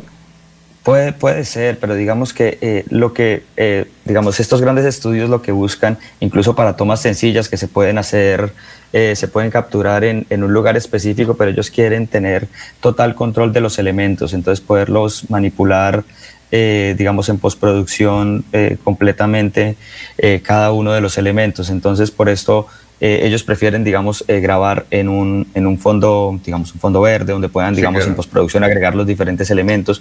Incluso ahorita que está el tema de, de la producción virtual, del virtual production, que están grabando en unos sets con, con pantallas LED y, y pueden, digamos, simular un poco más, más real el, el, el set, eh, digamos, si se grabara en el lugar, en el lugar que claro. están mostrando en pantalla. Pero de todas maneras, en postproducción, generalmente el director cambia de, de parecer o, o tiene una idea nueva. Entonces, por eso ellos quieren tener como, como total control de cada uno de los elementos. Las actuales películas eh, que están de moda, ¿están utilizando este sistema ahora? Sí, sí, todas estas películas están utilizando ese sistema de, de- de virtual production que graban como en un set gigante Sí, claro. con pantallas LED que recubren a los actores y estas pantallas se proyectan el ¿Qué porcentaje es real y qué porcentaje es falso? ¿Qué, qué- qué porcentaje es real? Los actores. Eh, eh, eh, el 30%. Es decir, eh, un actor eh, graba eh, sin salir de su casa y aparece en los llanos orientales, por ejemplo.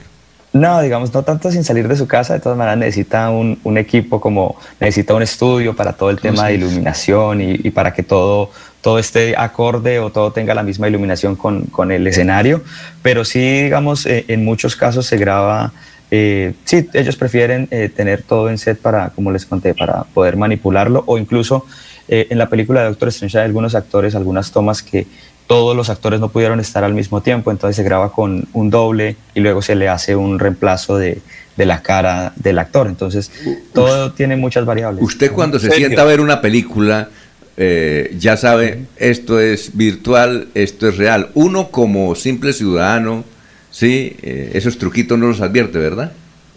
Eh, pues todavía se me pasan algunos cuando están muy bien hechos, hay algunas tomas que, que, que uno no las, no las puede detectar, pero sí digamos que desde que empecé a trabajar en esto, cuando voy a las películas es un poco ya como eh, en rol analítico, como ana- analizar cada, cada toma y ver cómo tratar de, de identificar cómo la hicieron. ¿Cuánto tiempo, Sergio, usted le dedica de su trabajo a una película? ¿Cuánto tiempo le dedica a una, a una película o esto tiene variables? Eh, tiene variables, depende del estudio, depende del rol en el que uno esté y depende de la etapa del, del proceso en la, que, en la que uno entre. Digamos que en las dos primeras películas que trabajé, en Uncharted y en Doctor Strange, eh, fueron las películas que más, más tiempo trabajé por lo que, eh, digamos, estaba en una etapa de previsualización. Entonces allí, digamos que estaba, habían acabado el rodaje, nos dieron las tomas, entonces la idea era quitar fondo verde, eh, agregar unos elementos, pero de manera muy rápida, porque ellos querían hacer, definir el corte final de la película en edición. Entonces como que allí siempre había como, como que uno, digamos, trabajaba una toma, eh, luego después de una semana la toma volvía o la quitaban o iban a hacer reshooting, iban a volver a grabar porque no, no les funcionó. Entonces en esa etapa fue un poco un poco más de tiempo, trabajé más o menos unos 5 o 6 meses en, en, una película y luego pasé a otro estudio que se llama Perception en la ciudad de Nueva York, que ya hace un rol un poco más de finalización, entonces ya uno se encuentra más al final de la cadena y ahí sí tuve, hubo producciones en las que trabajé una o dos semanas, eh, entonces depende, todo depende de, de la etapa del proceso en la que uno entre y el rol que uno desempeña. ¿El trabajo lo hace usted solito o al lado suyo hay más personas trabajando en el mismo tema? ¿Es, ¿Es, un trabajo individual? ¿Usted lo puede hacer desde una oficina, desde su casa? ¿O al lado suyo hay más gente trabajando casi que en, en, en la misma parte de la película? Sí, claro, no, esto es un proceso colaborativo y como les conté, como aquí los roles son tan específicos, entonces se requiere de, de, muchas personas para, para poder llevar a cabo esta labor. Digamos, en estos momentos estamos trabajando de manera remota, eh, tenemos reuniones así, reuniones de Zoom, eh, de, digamos, por lo menos unas dos o tres veces en el día para revisar los diferentes trabajos, pero, pero sí, digamos que esto es un trabajo colaborativo, no solamente, digamos, de una sola empresa, sino de, diferentes estudios. Eh, Sergio, pues como usted advierte, es un trabajo colaborativo. Sin embargo, ya en la propia película, en esta última de Doctor Strange, ¿en qué, en qué partes de la película, pues para los que han visto las películas y, lo, y, y sin dañarle a los que no la han visto, spoilers. pero digamos en qué, en qué, en qué mm, efectos especialmente pues participó de manera puntual o, o en qué escenas está parte de su trabajo. Sí, bueno, eh, yo trabajé en Doctor Strange eh, en dos estudios, en dos roles diferentes.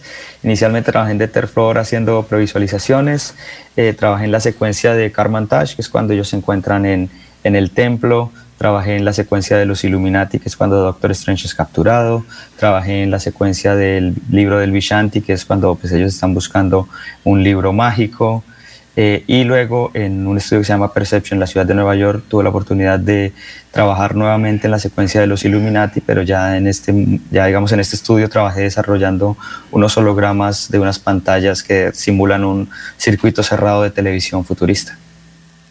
Muy bien, eh, muchas gracias Sergio por haber estado aquí, éxitos, eh, seguramente vendrán eh, varios más eventos. Oye, a propósito, este, eh, ¿su trabajo también tiene premios eh, tipo Oscar o no? Sí, claro, hay, un, hay, una categoría en los Oscar que se llama la categoría de mejores efectos, efectos visuales, que este año la ganó el estudio donde me encuentro trabajando actualmente, que se llama DINE, eh, por la película Dune. Ah, bueno, eh, entonces éxito. Sergio, Sergio. Estaremos, Sergio, o sea, eh, estaremos viéndolo como... allá en la tribuna. ¿Cómo? Lo que hace Sergio es conforme al libreto, darle una limpieza a lo que va a salir, es decir, hacerla más real conforme al libreto, ¿sí? Sí, sí, básicamente, digamos, tenemos que tomar todos los elementos y mezclarlos y hacer que, que, todo se vea realista, hacer como si todo hubiera sido grabado el día de rodaje y que, digamos, que no, no, se, no se note que son elementos agregados eh, a través de un computador. Sergio, muy amable, muy gentil, éxito. No, a ustedes, muchísimas gracias. Gracias por, por estar aquí en Radio Melodía, ¿oyó? Muy amable. Bueno, muchísimas gracias. Bueno, vamos a vamos, sí, cuénteme, Eliezer. Déjeme hacerle una última pregunta. Sí. Para ese trabajo y para información de la gente que se vive en este mundo de los computadores, ¿con qué equipo trabaja usted? ¿Qué computador tiene? ¿Qué máquina para manejar un trabajo de esta categoría? Bueno, eh, digamos, como les conté, estamos trabajando de manera remota, entonces eh, a través de mi, de mi computador de la casa puedo controlar el computador de la, de la oficina.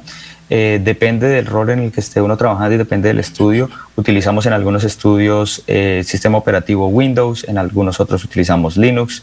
Y para mi trabajo de Motion Graphics utilizo tres software específicos. Uno es Adobe After Effects para hacer todos los elementos de animación en 2D. otro se llama Cinema 4D, donde arreglamos todos los elementos de animaciones en 3D, y hay un software que se llama The Foundry New, que es para realizar todo el tema de integración y composición. Bueno, gracias Sergio. Éxitos, muy amable. No, muchísimas gracias a ustedes. Vamos a una pausa y regresamos con Sabino. Recuerden, si usted quiere conocer las propuestas que cambiarán a Colombia esta tarde a las 4 en la Plaza Cívica con Gustavo Petro. Me llamo Gustavo Petro y voy a ser su presidente. Gustavo Petro visitará Bucaramanga el próximo miércoles 18 de mayo. Acompáñanos en la Plaza Cívica Luis Carlos Galán desde las 4 de la tarde y prepárate para conocer las propuestas que cambiarán a Colombia. Un sueño será cumplido, a- Invitan Verdes con Gustavo Petro. Publicidad, política pagada. Queremos que disfrutes de un servicio de energía confiable y de calidad.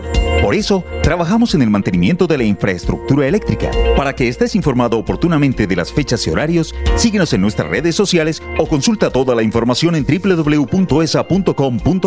ESA, Grupo EPM, Vigilado Superservicios. Florida Blanca progresa y lo estamos logrando. Logro número 138, aumento de incentivos a deportistas. En el 2021 le cumplimos a 260 deportistas de la ciudad y este año con el fin de potenciar las habilidades de todos ellos, aumentamos la cobertura para que 340 florideños reciban este apoyo económico. Es gratificante ver cómo desde la alcaldía de Florida Blanca nos están apoyando con todos estos incentivos. Porque con deporte, el progreso en la ciudad es imparable. Unidos avanzamos. Alcaldía de Florida Blanca, Gobierno de Logos.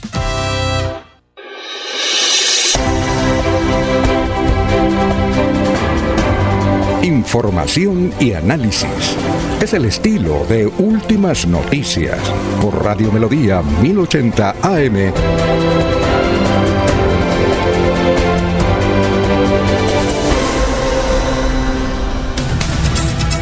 Ya son las 6 de la mañana, 24 minutos. Los oyentes Héctor Hernández Mateus, buenos días. La magia del cine debe continuar y si sea con tecnología.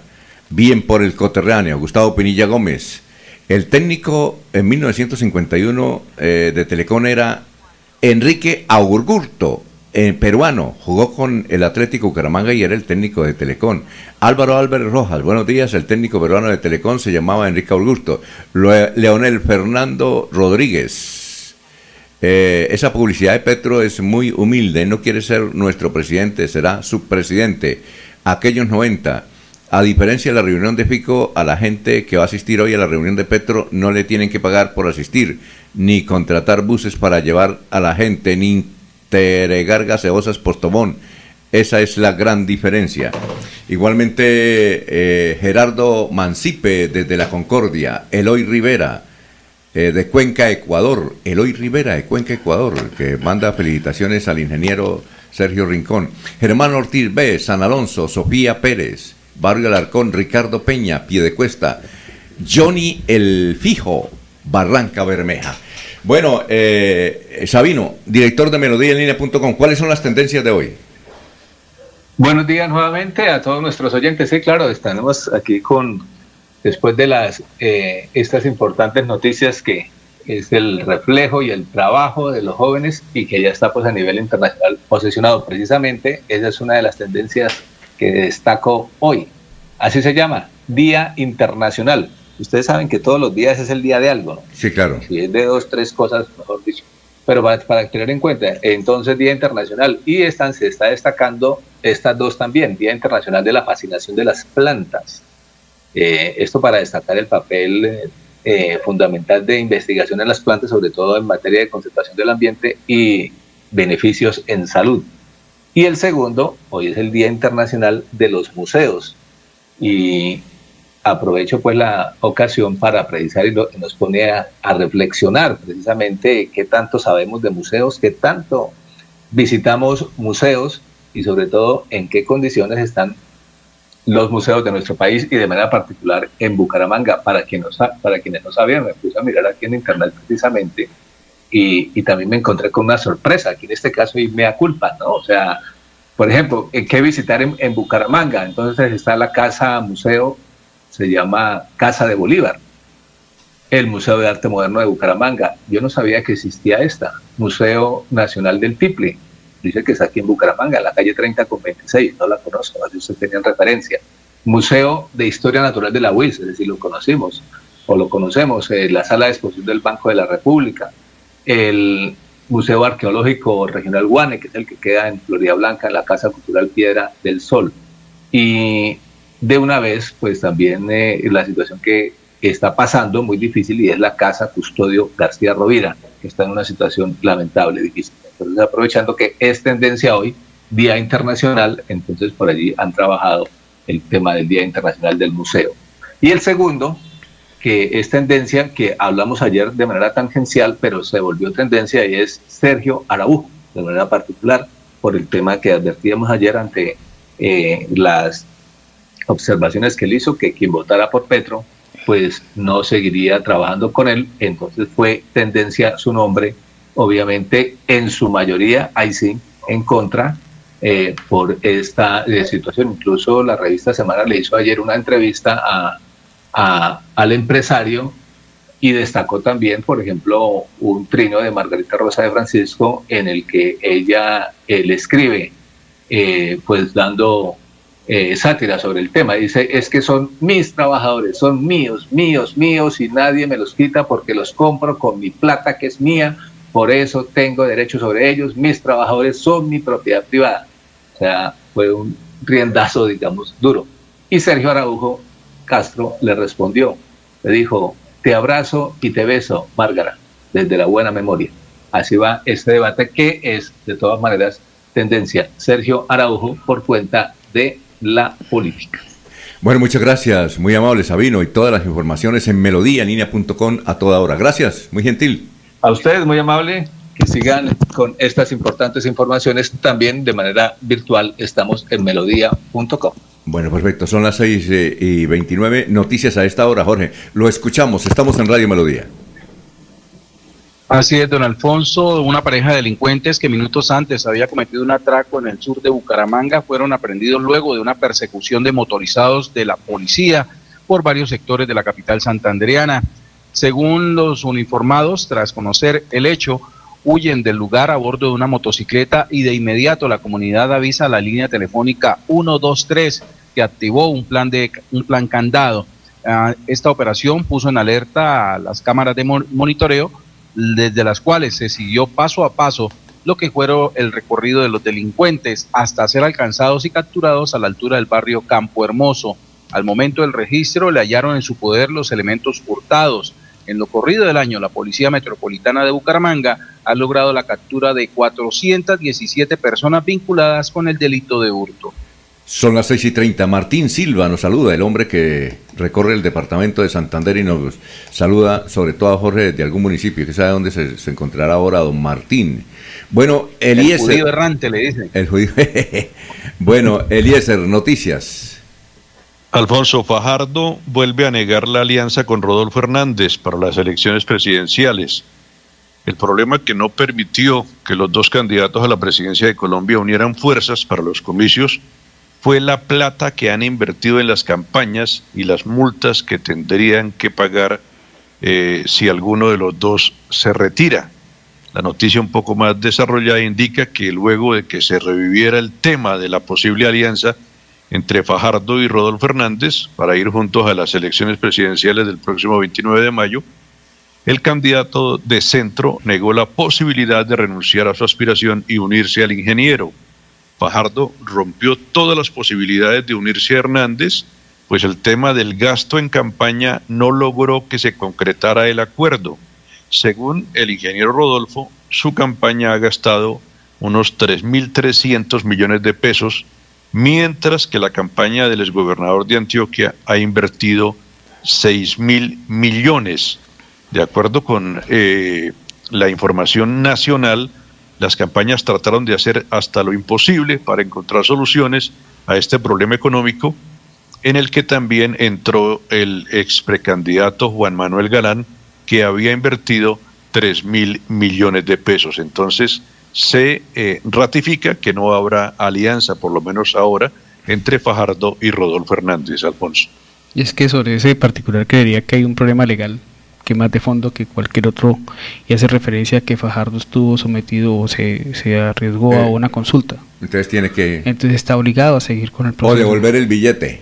Mm, y no Sí, claro. eso, o sea, no solamente devolver el billete, o sea, hay temas legales que le impiden a él asumir una posición frente a otra candidatura. Devolver el billete. Bueno. Anoche, anoche tuve la oportunidad de asistir a un space de Twitter. Eh, Eh, con perdón, eh. Jorge, jo- Jorge, recuerde que yo- nosotros, usted nos habla de Space y quedamos desorientados. ¿Qué es Space? Es un foro, es un Ah, conversatorio a través de la red social de Twitter, don Alfonso. Ah, bueno. Ah, qué fácil decir, qué fácil decir. Anoche estuve en un foro, pero nos deja de medio, medio chiflado a nosotros los viejitos. Sí, claro. Yo, por ejemplo, escucho a mis hijas hablar y no les entiendo. Eso se hablan, aunque hablan español, hablan es otro tema que uno, ¿sí o no? Hablan un español No, no, no. muy, no, muy digitalizado. Uno no entiende, uno no entiende, sí. Bueno, en resumen, en este foro de Twitter, eh, en este conversatorio, pues, eh, en el cual fue organizado por simpatizantes tanto de la campaña de Sergio Fajardo como de Rodolfo Hernández, y lo cierto es que los ánimos en lado y lado están por el suelo y solamente hay una preocupación por parte de, las dos campañas. Una, la de poder recaudar a través de la reposición de votos el dinero invertido en cada una de las campañas. Ya ni siquiera les preocupa eh, pasar a una segunda vuelta, sino es cómo lograr mantener el, el- ánimo entre sus seguidores para que el recaudo de, el- la, ¿cómo la reposición de votos pues les permita ali- aligerar el peso de los gastos que, que han tenido estas campañas. Eh, están muy por el suelo lo- los, ánimos, sobre todo en la campaña de Fajardo. Y esas sumas se ven muy pequeñas. ¿Cómo? Que esas sumas se ven muy pequeñas frente a todo el movimiento publicitario que tiene cada Lo que campaña. pasa es que ayer usted prendí, yo prendí el televisor como a las 7 y Caracol está hablando sobre lo de Rodolfo. Sí. Pasé a RCN, Caracol hablando sobre lo de Rodolfo.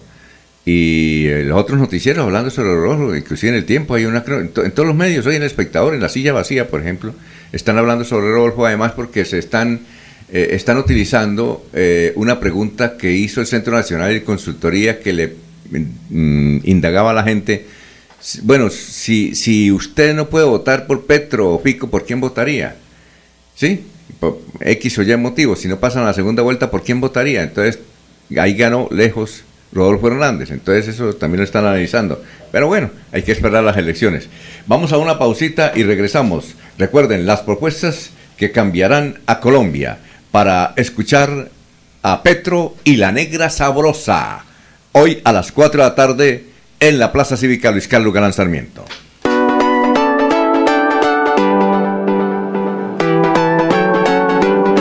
Melodía, Melodía, Radio Sin Fronteras. Escúchenos en cualquier lugar del mundo. Melodíaenlínea.com es nuestra página web.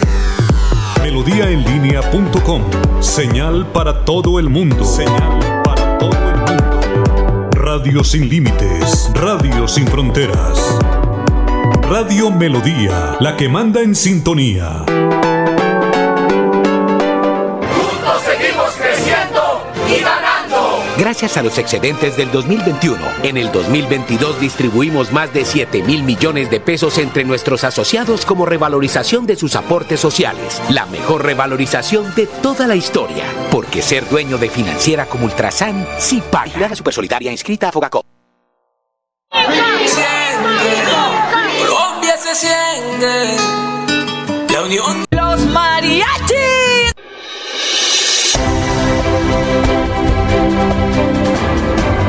Información y análisis. Es el estilo de Últimas Noticias por Radio Melodía 1080 AM.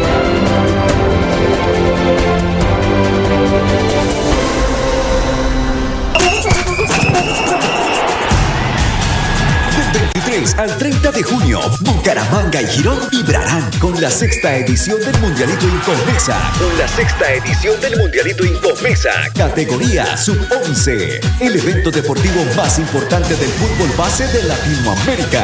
48 equipos, 5 países. Venezuela, Ecuador, Perú, Panamá y Colombia. 150 partidos, más de 900 niños en competencia. Un torneo de fútbol infantil a la altura de los mejores del mundo. No me grites, aliéntame.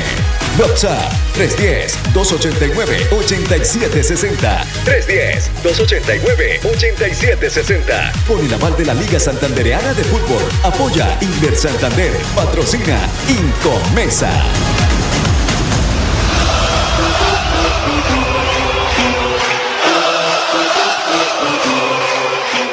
Yo certifico y ratifico que estoy con Fico. Yo me identifico con Fico. El presidente de la gente. Yo ratifico que es Fico. Yo me identifico con Fico. El presidente de la gente. Yo ratifico que es Fico. Publicidad política pagada. Cada día trabajamos para estar cerca de ti. Te brindamos soluciones para un mejor vivir. En Cajasal somos familia, desarrollo y bienestar. Cada día más cerca para llegar más lejos. Con Cajasal. Vigilado Supersubsidio. Bueno, vamos con Laurencio. Son las 6 de la mañana, 38 minutos, 6 y 38. Recuerden, las propuestas que cambiarán a Colombia hoy con Petro y la Negra Sabrosa. Nos dicen aquí, la Negra Sabrosa, hoy a las 4 de la tarde en la Plaza Cívica. Don Laurencio, lo escuchamos. Hola. Santander Javier Alonso Villamizar Suárez que dice que en varios colegios de Santander ya no van a utilizar el tapabocas, obviamente en esos municipios, pero que sea el secretario de salud que nos hable sobre estos importantes temas.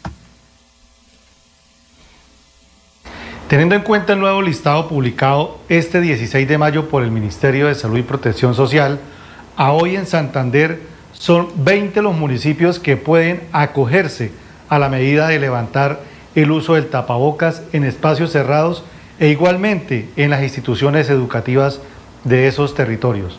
Los municipios que se incluyeron a la lista son cuatro, eh, el municipio de Enciso, Sucre, Guapotá y La Paz. Los 16 que ya se encontraban incluidos en la medida corresponden a los municipios de Bucaramanga, Florida Blanca, Piedecuesta, Girón, Cabrera, Coromoro, Contratación, Confines, California, Aguada, Chima, Jesús María, Onzaga, Charta, La Belleza y Florián. Recordemos que los municipios que se han acogido es porque cumplen con dos requisitos, contar con el 70% de la población con esquemas completos y de ese porcentaje el 40% con refuerzos. No olvidemos que sigue siendo obligatorio el uso del tapabocas en los centros asistenciales como clínicas, hospitales, hogares geriátricos y medios de transporte sin importar el avance de vacunación del municipio. Aprovechamos para hacer un llamado a los demás municipios para que impulsen la vacunación. Asimismo, a la comunidad para que acuda a los puntos para que inicien, continúen o completen sus esquemas junto con sus hijos. A corte del 15 de mayo en el departamento de Santander se han aplicado 3.795.095 vacunas contra el COVID-19, más de 1.630.000 corresponden a esquemas completos o lo que representa un 71% de la población santanderiana. Cabe mencionar que más de 57.000 dosis están disponibles en todo el territorio para ser aplicadas como primeras, segundas dosis, refuerzos y segundas dosis de refuerzo para el caso de los mayores de 50 años. Son las 6 y 41, Sergio. ¿Usted quería decir algo sobre los equipos? Ah, sí, los equipos hoy día. La equipos gente, de computación. Sí, la gente tiene una imagen eh, muy clara sobre. Bueno, la gente tiene una imagen muy errada frente al tema de qué tipo de equipos se necesitan para este tipo de procesos. De lo que hace Sergio Sí, claro. allá en Él, Nueva él- York. él dio una condición muy clara de qué tipo de equipos funcionan especialmente para este tipo de procesos y es Windows y Linux. Y no. Y no Mac. Y no Mac. Sí, todo porque en nuestro en nuestro país todo el mundo vive enamorado de los Macs supuestamente para el tema de iPhone. Y no, el iPhone es otro, otra, otra plataforma distinta. No, en eso, por ejemplo, si tú me preguntas, eh, la tableta, por ejemplo, es de, de Apple es lo mejor que hay frente al universo Claro. Apple. ¿Y Eh, Mac es de qué? Mac es de Apple, pero Ah. Mac hoy en día se limita mucho. Mira que tal vez eh, la plataforma Linux es una plataforma muy eficiente eh, para el trabajo en, en tema de efectos Ah, especiales. Sí, y Windows, equipos obviamente muy potentes con tarjetas muy Y especializadas. nada de lo Apple. Apple no. Apple sí No, porque es que Apple, el universo Apple no permite meter tarjetas especializadas, empezando por eso. Y me imagino que usted está utilizando tarjetas por encima de alguna RTX o, o una especial cuadro específica para ese tipo de procesos. Oiga, a propósito de otro tema, ya que usted está aquí, a usted le gusta la política también. A Gustavo Petro, que va a estar a las 4 de la tarde con la negra sabrosa en, el- en la Plaza Cívica Luis Carlos Galán, a él se le critica mucho porque dice que va a expropiar. Le voy a, a pasar un audio acá. Sí. De nadie más ni nadie menos que pronunció en un debate cumplido hoy hace 36 años. 1986, 18 de mayo de 1986, en un debate presidencial entre Álvaro Gómez Hurtado y Luis Carlos Galán Sarmiento. Luis Carlos Galán Sarmiento decía, en mi gobierno tengo expropiaciones, voy a expropiar. Él dice ahí, y, y tenemos que expropiar. Y dice dónde va a expropiar, si es presidente de la República. Porque es la teoría que maneja Gustavo Petro en este sentido. Hombre, si hay tierras fértiles y están ahí engordando, ¿por qué no las utilizan para sembrar? Le voy a dar este dato, Sergio. ¿Y qué Fuimos las a- pone a producir? Ese es el otro no, tema. no, por eso, el mismo gobierno probó- las pone a producir, eh, como dice Luis Carlos Galanzamiento, con la ayuda de los campesinos. Mire, le voy a dar este dato, que es increíble. Y, y, por ejemplo, yo estoy de acuerdo con ese tipo de expropiación. Sin por duda, pero si hubiese alguien que la trabajara, porque le voy a dar este dato. Estuvimos en un congreso de Palma eh, en, el, en el hotel, en el, ¿cómo es? El Club Campestre hace como 15 días. Sí. En Colombia están habilitadas 7 mi- perdón, sí, 7 millones de hectáreas para sembrar palma africana. 7 millones de hectáreas. ¿Sabe cuántas hay sembradas? 600 mil nomás. 200 mil en Santander. Es decir, hay 7 millones. Y le voy a dar este otro dato. En Malasia, Malasia tiene habilitadas 6 millones de hectáreas para sembrar. ¿Y sabe cuántas tiene sembradas? 6 millones. ¿y cuál es el costo ambiental? No, no, por eso. No, no, Ah, hago, no. hago la pregunta, ¿cuánto es el costo ambiental de la siembra de palma? Ah, no, entonces, ¿usted qué prefiere? No, no, yo ¿Producir entiendo. alimentos? Yo lo entiendo. Ah, pues eso tiene que No, tener algún riesguito. Estamos bien. Ahora, está, recuerde que estamos en Colombia. No estamos ni en Malasia ni estamos en Y escuchemos a Luis Carlos Garán que él decía, Vale. eh, vamos a escucharlo. Esto ocurrió y la pregunta se la hizo María Elvira Samper en el debate, se la hizo Álvaro Gómez Hurtado, pero también se la hizo a, a Luis Carlos Galán. Y mire lo que dijo. Su pregunta es muy concreta, María Elvira. Yo le digo lo siguiente. Yo pienso que de acuerdo al principio constitucional de la función social de la propiedad, tiene un gobierno de renovación, un gobierno demócrata, que estar dispuesto a realizar expropiaciones, naturalmente con sentido de justicia y sin atropellar a nadie. Esas expropiaciones son hoy necesarias en, el Cauca, como nos lo demuestran los propios problemas de orden público, en los sitios que usted ha mencionado, y yo agregaría, porque lo he podido observar directamente en la condición social de muchos campesinos, en Sucre, e incluiría a Nariño, especialmente la zona indígena de Nariño, más concretamente la zona del Gran Cumbal. Pienso que el campesino colombiano tiene una injusticia fundamental, padece una injusticia estructural, que se expresa en un hecho tan claro como que tiene 20 años de atraso con relación al habitante pobre de los medios urbanos. Si se hace una comparación de indicadores económicos entre el uno y el otro, e indicadores sociales, tasa de mortalidad, nivel de escolaridad, desempleo, calidad de la vivienda, hay un retraso de 20 años en contra del campesino. Todo esto ¿por qué? Además de algunas de las razones siempre mencionadas, como el atraso del Estado en la organización de sus servicios, la inestabilidad de los ministros de la política agrícola, Yo agregaría fundamentalmente la propia desorganización de los campesinos y el hecho de que no se les hubiera permitido organizarse.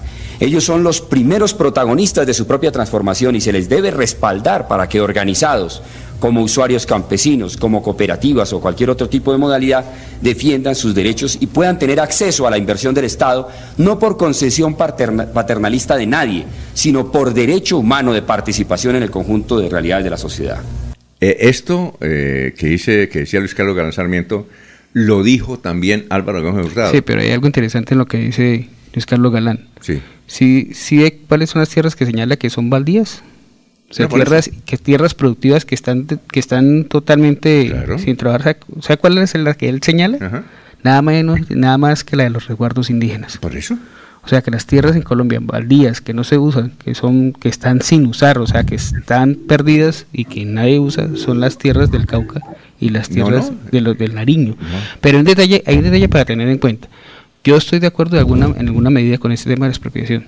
O sea, los bienes que no se están usando deben utilizarse para otra cosa o deben utilizarse.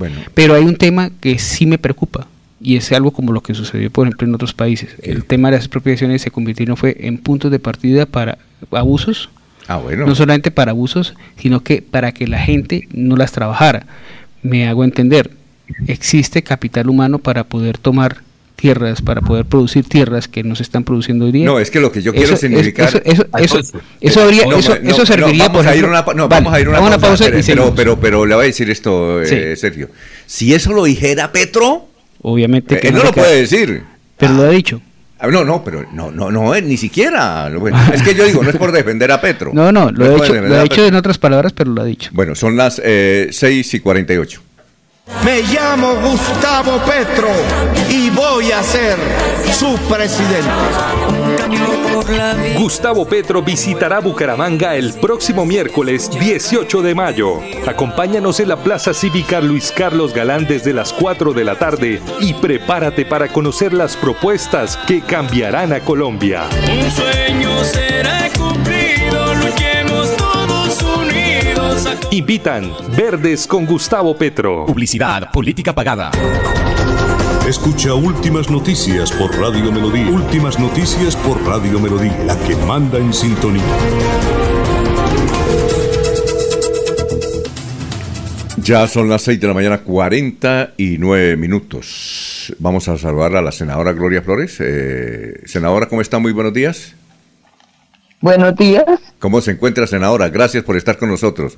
La senadora Gloria Flores del Pacto Histórico es una de las que está coordinando la visita de Gustavo Petro eh, a Bucaramanga hoy. Eh, ¿Cuál es la agenda que tiene Gustavo Petro en Bucaramanga hoy, doctora Gloria Flores? Muy amable por estar en Radio Melodía. Bueno, un saludo muy especial, Alfonso, a todo su equipo de trabajo y a la audiencia de Melodía. Eh, eh, hoy vamos a tener además la presencia de la eh, candidata vicepresidencial Francia Márquez. Estarán unidos en Tarima Gustavo Petro y Francia Márquez. Nos informaron ayer en la tarde eh, de la juntanza de los dos candidatos presidencial y vicepresidencial en, en Bucaramanga. la agenda, bueno, vamos a firmar primero un pacto por el agua por la defensa de los ecosistemas de páramo, eh, porque la lucha del páramo de Santurbán, de la defensa del agua, ha sido uno de las eh, prioridades en, en Bucaramanga, en su área metropolitana y en los dos Santanderes.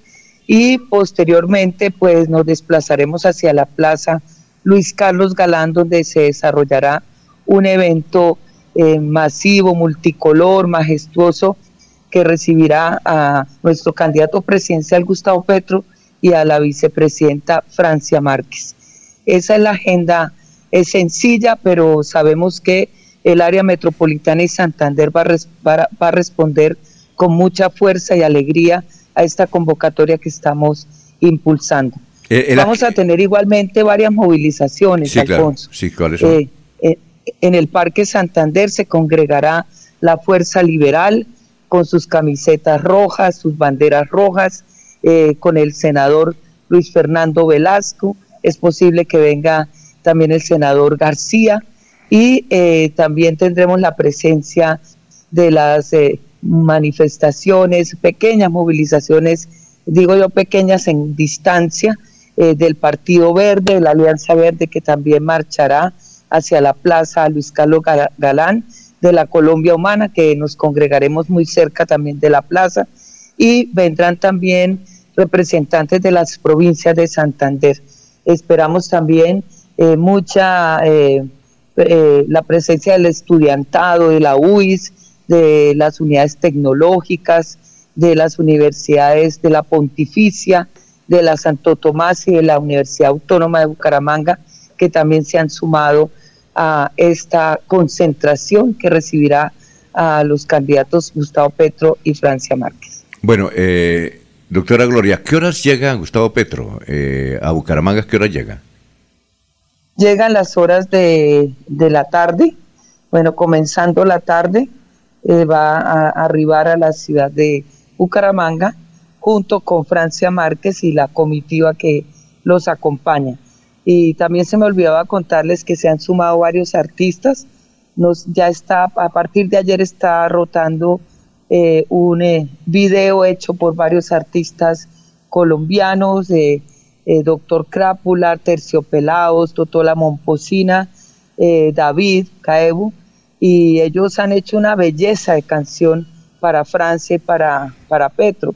Eh, entonces contaremos también con la presencia de David, eh, del doctor Crápula y de Edson Belandia y Adriana, que eh, nos acompañarán también en tarima como artistas invitados, además de la batucada feminista que, se hará presente y los artistas de, del área metropolitana que van a manifestarse también, porque este, esta va a ser una concentración con mucha alegría, con mucha esperanza que refleja lo que ha significado esta campaña nuestra por lograr llegar a la presidencia de la República y la vicepresidencia. Ah, a través de una fórmula maravillosa. Eh, sí, ahora, como, como pues hay amenazas para el doctor Petro, dicen que él tiene un cuerpo de seguridad súper especial, extranjero o algo, porque pues eh, quieren atentar contra él.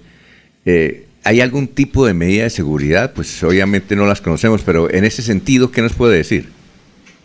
Sí, yo quiero también aprovechar para darle las gracias pues a la fuerza pública, a la alcaldía de Bucaramanga. Ayer tuvimos un consejo de seguridad eh, en la que participó eh, la alcaldía y los representantes de la policía y del ejército y con el esquema de seguridad del, candidato presidencial Petro, pues ya se diseñó toda la, todo el esquema, la, la seguridad del candidato. Estamos muy confiados porque eh, la disposición de la fuerza pública aquí ha sido eh, pues maravillosa, hay que reconocerlo y eh, pues estamos confiados en que todo va a desarrollarse sin ningún contratiempo. ¿Hay alguna inquietud, alguna pregunta de ustedes, compañeros, para la senadora Gloria Flores del Departamento de Santander, natural de Bucaramanga?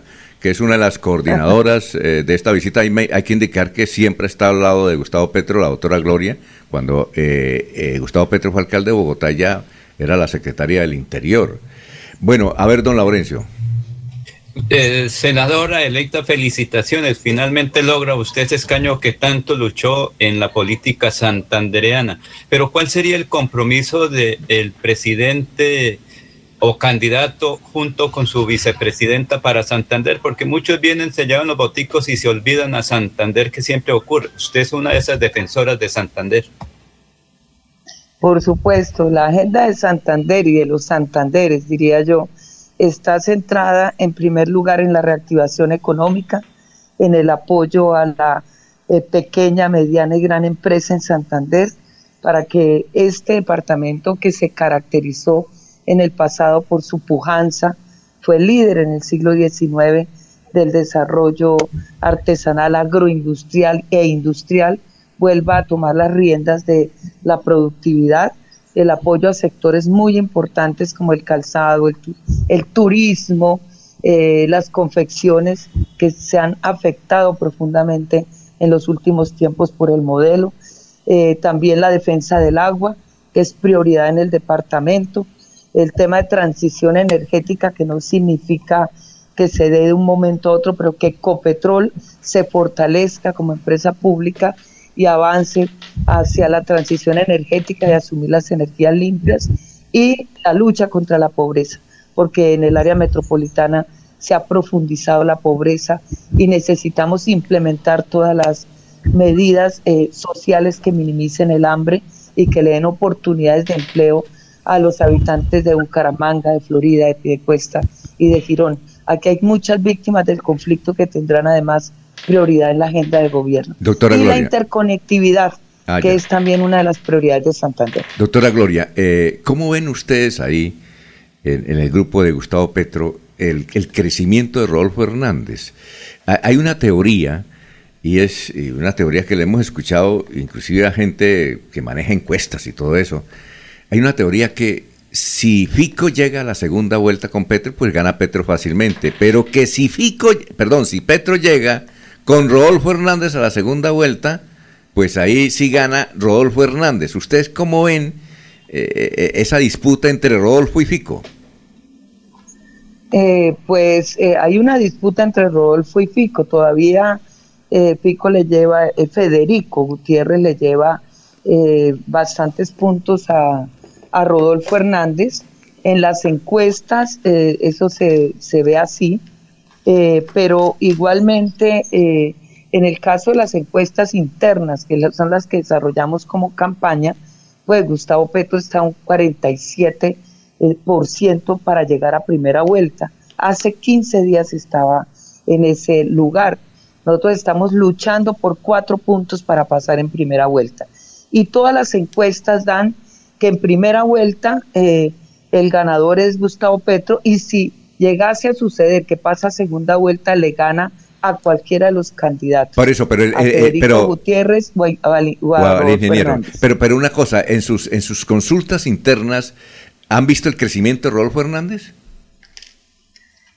No lo hemos visto, pues está entre 13, 14 eh, por ciento y pues hay como un estancamiento también de, de Federico Gutiérrez, sí, que le lleva, al que le lleva eh, Gustavo Petro 20 puntos Sí. y, y Federico Gutiérrez le lleva puntos a Rodolfo Hernández. Igualmente, pues las encuestas, usted sabe que dependen mucho de las muestras que, que to- tomen. Hay encuestas que se centran, por ejemplo, se han centrado, y la campaña las ha observado y lo ha dicho públicamente, que se centran en los lugares donde tiene más fuerza eh, un candidato, en este caso eh, Federico Gutiérrez, ¿sí? O sea, concentran de el, el número de muestras o no lo hacen proporcional a los habitantes. Entonces, eh, hemos demostrado, por ejemplo, que le pone la misma muestra a Bogotá eh, o a Cali que a, que, a Medellín, que a Medellín o que a una ciudad pequeña. Entonces, ¿dónde gana el otro candidato? Entonces, eh, depende de, de cómo sea el muestreo y de la profundidad que tenga la encuesta. A de ver, todos do- modos, las encuestas, en las Sí. encuestas siempre hay disputas, depende de quién las elabore, las muestras que se realicen. Y lo importante es que la campaña de Gustavo Petro tiene eh, una pues tiene una encuesta propia porque es la que permite eh, identificar dónde están los vacíos Sí. y, do- y qué políticas eh, se deben, estrategias y políticas se deben implementar para poder ganarnos el voto ciudadano. Doctora Gloria, mire, eh, eh, un dirigente político nos decía, eh, vea, yo, sé que Petro va a ganar, eh, pero eso es un peligro. Dijo, ¿por qué? Porque si gana Fico, en caso de que gane Fico, estos señores de Petro, los muchachos, la primera línea, van a incendiar al país porque no van a aceptar ese resultado. Entonces dice, es mejor que gane Petro ahora y no Fico, porque si gana Fico los otros eh, no van a aceptar. Eh, ¿Cómo ese, ese hipotético análisis? Pues, pues eso que digan que los, los de Petro son los de primera línea, eh, yo no sé qué entienden por primera línea. Le voy a contar una experiencia que tuve bellísima en Santander, aquí en Bucaramanga. Fui eh, como candidata al Senado a un debate en la Universidad Pontificia, ¿sí? eh, bolivariana de, de Bucaramanga. Estábamos varios candidatos. Entonces nos preguntaron, una de las preguntas que nos hicieron fue precisamente por las manifestaciones del 2021. Había un candidato conservador que por supuesto dijo que a los jóvenes de primera línea había que responderles con todo el peso de la ley porque eran unos vándalos y tal. Entonces yo dije las garantías ciudadanas para que los jóvenes se pudieran expresar sin que tuvieran una respuesta violenta por parte del Estado, porque el Estado tiene que garantizar la legítima protesta. Por supuesto, como lo hicimos en Bogotá, evitando cualquier desmán, porque cuando no hay confrontación con los jóvenes, los jóvenes no, realmente uno logra pactos que eviten que la ciudad se vea afectada con, con, con la protesta. Entonces preguntó, preguntó el conservador en medio del debate, dijo, a ver, ¿quiénes de ustedes participaron en las movilizaciones pensando que nadie iba a alzar la mano? Y resulta que todos, todos alzaron la mano. Es decir, las manifestaciones del 2021 fueron multitudinarias porque se sumó la juventud en su conjunto, de universidades privadas, de universidades públicas. Eso fue lo que nosotros observamos. Y si, y si quieren decir que Petro está con la juventud y la juventud está con Petro, eso es cierto. Si hay alguien que interprete hoy a la juventud sus necesidades de educación, de trabajo, de oportunidades, es precisamente el gobierno, el proyecto, el programa de gobierno de Gustavo Petro, que centra todo, entre otras, tiene un énfasis en garantizar la educación para todos los jóvenes y las oportunidades de empleo. Nuestros jóvenes hoy no tienen esperanza. Así como vamos, estamos llevándolos al despeñadero. Se quieren ir del país. Aquí no hay trabajo para ellos. Entonces, eh, esas propuestas de universidad pública, eh, de calidad eh, para todos y todas, del incremento de 4 billones a 14 billones para la educación pública superior, es una de las propuestas más serias contundentes y que le da respuesta a la juventud de nuestro país. Esa es la respuesta que les puedo dar porque sí hay un afianzamiento de la campaña en la juventud en general, de todos los estratos sociales, dado que están sin un no futuro aquí en Colombia porque nos han llevado al despeñadero y al abismo. Bueno, muchas gracias, doctora Gloria, por haber estado aquí. Eh, éxitos. Eh, ¿Ustedes van a transmitir por Facebook Live la concentración hoy? Sí, ah, sí, sí, sí, vamos a, transmitir la, concentración. Eh, esperamos que nos sigan toda la audiencia de ustedes, que estén muy pendientes y que los invitamos a todos y todas a la Plaza Luis Carlos Galán. Va a ser un homenaje también a ese liberalismo progresista, a las ideas de Galán, de López Pumarejo, de todos los que han sido asesinados además, como Gaitán, y Luis Carlos Galán, que tenían la esperanza de transformar a Colombia, que es ese liberalismo que se basa en la justicia social y no en el negocio y en, la corrupción, sino estamos rescatando las ciudades liberales y hoy le, daremos un homenaje a ese gran hombre de Santander que fue asesinado por sus ideas eh, precisamente de justicia social y de paz para Colombia. Un abrazo para todos. A usted, doctora Gloria Flores, senadora de la República, por haber estado aquí en Radio Melodía. Son las 7 de la mañana, 4 minutos. Aquí Bucaramanga, la bella capital de Santander. Transmite Radio Melodía, Estación Colombiana, HJMH. 1080 kilociclos, 10.000 vatios de potencia en antena, para todo el oriente colombiano. Cadena Melodía, la radio líder de Colombia. ¿Sabías que en Financiera como Ultrasan tus ahorros y aportes van sumando? ¿Sumando qué? ¡Sumando beneficios! Incrementa el saldo de tus ahorros y aportes y disfruta sin costo cuota de manejo en la tarjeta débito, retiros gratis en cajeros automáticos nacionales y mucho más. No esperes más. Disfruta más beneficios con Financiera como Ultrasan. Los invitamos a sintonizar el programa Curación Natural del doctor Ricardo González Parra, Medicina Biológica y Alternativa, de lunes a viernes en los horarios 7 y 30 y 9 y 30 de la mañana, los sábados 7 y 30 de la mañana y 12 del mediodía. Aquí encontrará la orientación profesional para todo tipo de enfermedades, tratamientos con medicamentos naturales. Llame y agende su cita médica al 313 392 2623 313 313-392-2623.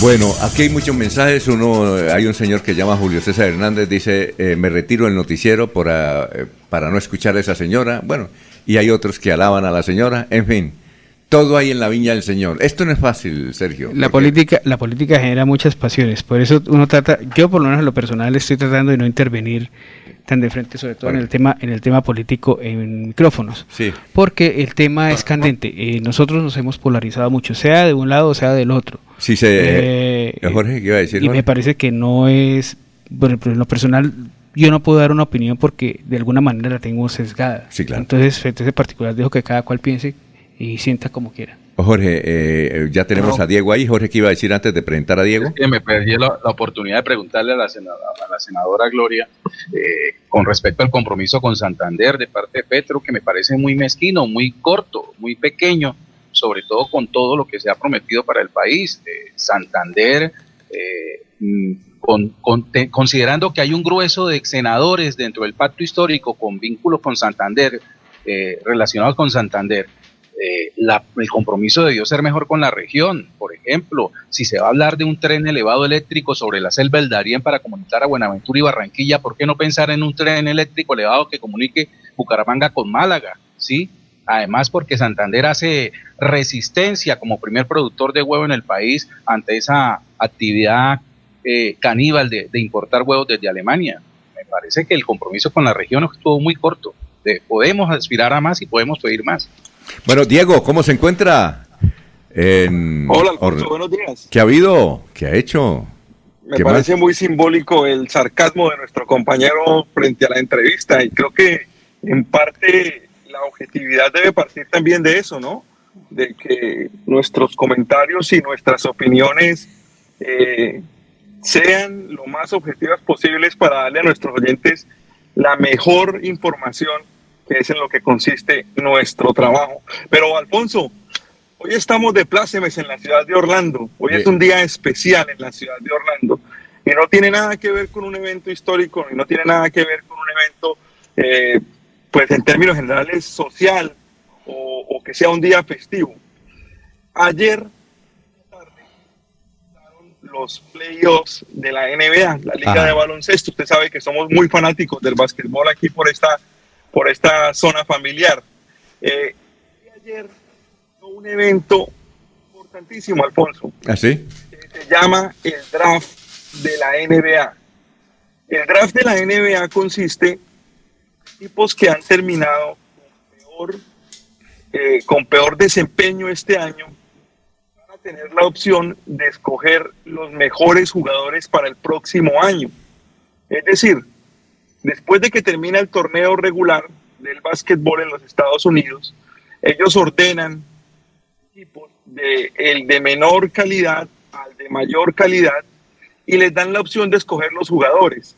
Había equipos que cuando llegaba la mitad de la temporada, al ver que no iban a clasificar, se dedicaban a perder. Entonces, para tratar de quedar primeros en la elección, la NBA y las ligas americanas en general cambiaron ese concepto y ahora hacen un sorteo. Tiene el equipo que queda de último, tiene más opción, no se le garantiza que va a ser el primero en escoger. Ese sorteo se realizó ayer. Orlando tuvo un muy mal año en al desempeño en el torneo profesional de básquetbol, los Orlando Magics, pero ayer el sorteo lo favoreció y va a ser el primer equipo en escoger. ¿Y por qué estamos de plácemes, Alfonso?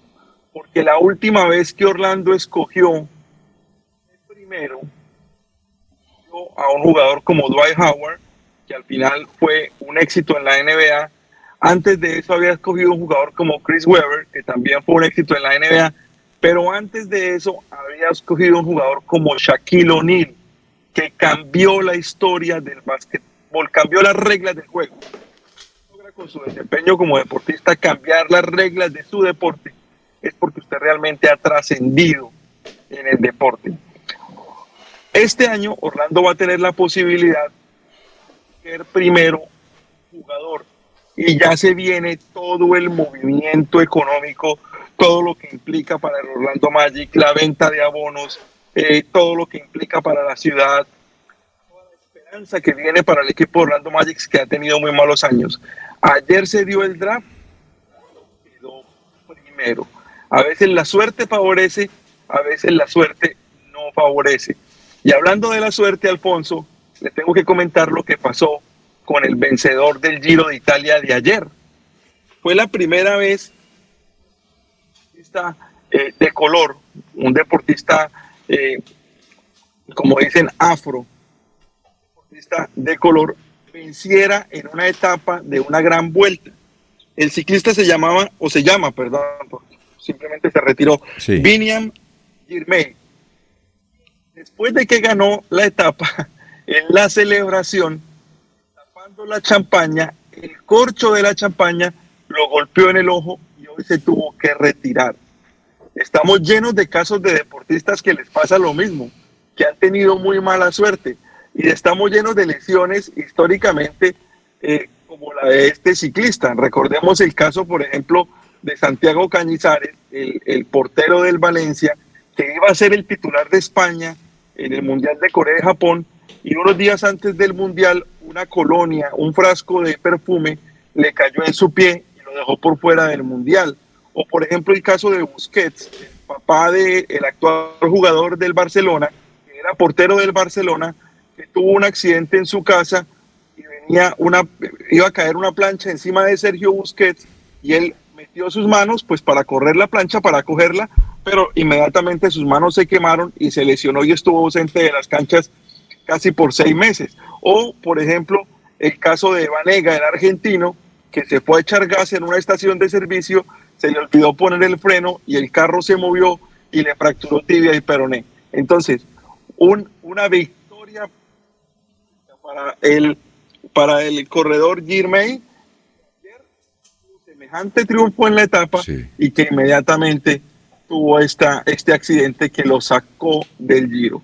A veces la suerte ayuda, como le pasó al caso, como le pasó a Orlando Magic ayer, a veces la suerte no nos acompaña, como le pasó a Girmay. Eso es cierto. Oye, eh, gracias, Diego. Mañana eh, le tengo una inquietud sobre una versión, que, porque no tenemos mucho tiempo ahí, que dio Carlos Antonio Vélez, en el sentido de que Colombia puede ir al Mundial sin repechaje ni nada. Pero Mm. mañana la vamos a estudiar. Humo, humo. No, por eso. Sí, sí, de acuerdo. Máquina de humo, Bueno. máquina de humo, eso no, eso no tiene mucho sentido. Sin una duda. vez le doy mi conclusión, pero le voy a investigar porque Bueno. vale la pena, vale la pena que hablemos del tema porque es una complejidad de, Sí. de, de decisiones que va a tomar la FIFA y una serie de cosas. Pero Es que- tiene más humo que cualquier otra Bueno, cosa. eh, escuche a Carlos Antonio Vélez y con base en eso investigue a ver si, si existe algún, algún que, a- alguna posibilidad de soñar. ¿Le parece? Un, sa- un saludo para todos, nos escuchamos mañana. Diez días Tiene- para las elecciones. Vamos a hacer fuerza para que todo salga bien. Tiene, tiene más humo que el tren eléctrico. tiene más humo que el tren eléctrico. Bueno, perfecto. Bueno. Muy, muy bien, gracias. Oiga, a propósito, antes de ir con Barranca Bermeja, eh, doctor Julio Enrique Avellaneda, eh, aquí también un oyente me dice que, que- que eso que, de- que decimos, que si Rodolfo pasa a segunda vuelta con Petro, gana Rodolfo, que eso no es así. ¿Por qué no es así, doctor Julio? Alfonso, cordial saludo. Muy buenos usted, días, sí, claro. Para los compañeros en la red y, por supuesto, para la amable audiencia. No, Alfonso, yo lo que creo es que hay una especie de matemática electoral Ajá. que, que se impone por razón de su, de su propio peso, eh, digamos, eh, estadístico o matemático, ¿no? Es que un candidato, cualquiera, no vemos nombres, cuando supera el 40% de la votación y al segundo le coge más de 10 puntos de ventaja, es casi imposible, por no decir lo que totalmente imposible, matemáticamente, que el segundo en segunda vuelta Ajá. le pueda ganar. Y esta es una matemática, Alfonso, que incluso ha sido acogida por muchos sistemas constitucionales. Sí. Hay modelos constitucionales en donde no se pacta segunda vuelta si no se tiene el 50 más 1, es decir, la mayoría absoluta. Como en Colombia. Como Colombia. No, hay sistemas constitucionales donde se tiene previsto que si el primer candidato le gana al segundo, sobrepasando el 40%, le gana al segundo Por más de 10. por más de 10 puntos, no hay necesidad de segunda vuelta. Ese es el presidente. Ah. Y esa es una propuesta que incluso se hizo aquí, Alfonso. Recuerde usted cuando Ajá. Eh, la pugna política, la, la- la competencia política entre los doctores eh, Juan Manuel Santos y Antanas Mocus. Sí, sí, sí, claro. Santos obtuvo en primera vuelta 45, 46% y Mocus el 20 y pico por ciento. Hubiera sido el presidente. En ese modelo sí, y la matemática electoral no, no, no la desvirtúa. ¿no? Por- en aquella oportunidad se propuso que Colombia adoptara un sistema similar que creo que opera, por ejemplo, en Argentina y en otros Ah, países. ya, ya, perfecto. Son las 7 de la mañana, 16 minutos. Florida Blanca progresa y lo estamos logrando. Logro número 142. Vacunación canina y felina. Con éxito avanza la estrategia de vacunación antirrábica canina y felina que adelanta el gobierno del alcalde Miguel Moreno en los barrios y veredas. Una iniciativa que garantiza bienestar a las mascotas y aporta a la tenencia responsable de animales. Uno a veces no tiene recursos para llevarlo a una vacunación y pues ya que la hay, pues aprovecharla. Porque con protección animal, el progreso en la ciudad es imparable. Unidos avanzamos. Alcaldía de Florida Blanca, Gobierno de Lobos. Soel Caballero está en Últimas Noticias de Radio Melodía 1080 AM. Buenos días, Alfonso, para usted, para los compañeros, igualmente para todos los oyentes. Un total de 162 empresarios y emprendedores en 10 municipios del Magdalena Medio se beneficiarán en el 2022 del programa Ecopetrol Emprende, el cual busca fortalecer el tejido empresarial de la región, iniciativa que se desarrolla en alianza con Créame, incubadora de empresas mediante acuerdos de cooperación. Los seleccionados fueron evaluados en aspectos como innovación, generación de empleos formales, pertinencia, impacto social, económico, ambiental y escalabilidad del negocio. El programa Ecopetrol Emprende logró en el 2021 el fortalecimiento de 468 MIPIMES y él tiene como meta en el 2024 fortalecer 5.878 iniciativas empresariales. Por otra parte, la Secretaría Distrital de Salud dio a conocer que por el momento los colegios continuarán con el uso del obligatorio del tapabocas hasta tanto se logre la cobertura del 40% en cuanto a refuerzo se refiere. Noticias con las camanes del distrito continúen compañeros en estudios en últimas noticias de Melodía 1080 AM. Enrique Ordóñez Montañés está en Últimas Noticias de Radio Melodía 1080 AM. Muy bien, son las 7 de la mañana, 18 minutos. 7, 18, estamos en Radio Melodía. Saludamos al profesor Enrique Ordóñez con las preguntas de los oyentes. El profesor Pedro Aníbal Beltrán de Florida Blanca pregunta, profesor, ¿por qué los periodistas sufren de doctoritis aguda y le dicen doctor a los entrevistados que no tienen ese título profesor? Sí, oiga, ese sí, uno le dice eh, doctora o doctor. No, pero hay que indicar una cosa. El doctor Julio Enrique Avellaneda sí es doctor. Hay, hay doctores de doctores, ¿no? Bueno, eh, profesor, tenga usted muy buenos días. Muy buenos días, Alfonso y oyentes eh, de Últimas Noticias. Cordial saludo al profesor Pedro Aníbal Beltrán, allá en Florida Blanca. Él es un asiduo oyente. Ah, ¿usted lo conoce? Ah, bueno. Claro, sí, él, él fue profesor, él es del Socorro. Ah, ya. Es socorrano el profesor ah, Pedro Antonio Beltrán y ocupó varios cargos aquí en, en varios colegios de- de- del departamento. Y pues ya está pensionado y está radicado en Florida Blanca desde hace mucho tiempo. Y, y es un oyente asiduo, él me hace muchas preguntas, Alfonso. ¿Y, y, y, y ese doctoritis únicamente en Colombia? Porque en otros países veo que el- al único que le dicen doctor es al médico. Sí, eh, ya vamos a darle respuesta al profesor. Mire, profesor eh, Pedro Aníbal, el saludo de doctor a los entrevistados eh, por los periodistas, pues se debe al respeto que se debe guardar con el entrevistado. En Colombia es costumbre saludar o graduar de doctor en los medios de comunicación a todo el que ocupa un cargo importante. Por el solo hecho de ocupar un cargo importante ya es doctor. Entonces eso es la, esa es la pregunta que hace el- el profesor Pedro. ¿Por qué se le dice doctor a una persona que no lo es? Claro, no son doctores, pero entonces por respeto se les dice doctor. Yo recuerdo a don Carlos Vicente Rey, vicerrector del Colegio de Santander, cuando yo cursaba los últimos años de bachillerato, había un compañero que siempre le escribía notas porque don Carlos Vicente todo era pásemelo por escrito, pásemelo por escrito. Y el compañero para un permiso siempre le decía doctor Carlos Vicente Rey con el fin de obtener el permiso rápido. Entonces don Carlos Vicente le dijo, mire Fernando, hágame el favor y no me diga doctor, más doctor es usted que yo, yo no soy doctor. ¿Por qué no soy doctor? Porque doctores hay muchos y señores hay pocos. Entonces dígame señor. Esa es una lección que aprendimos en el colegio y no se nos ha olvidado nunca. Y aquí para aclararle más al profesor, pues no todo el que obtiene un título universitario es doctor. Y pues al iniciar una carrera se inicia con un pregrado que dura cinco años y al finalizar pues se recibe el, se recibe el título de ingeniero, de abogado, de arquitecto, de contador, de economista, de médico y cirujano. Pero en ningún diploma le dicen doctor en ingeniería, doctor en derecho, doctor en arquitectura, doctor en contaduría, doctor en economía, doctor en medicina. En ningún diploma dice doctor. Únicamente se menciona el título que obtiene de ingeniero, de abogado, de arquitecto, de médico, de contador. Entonces, ni siquiera el doctor, ni siquiera el doctor en la Universidad Industrial de Santander, en cualquier universidad del país es médico y cirujano, nunca le dicen doctor.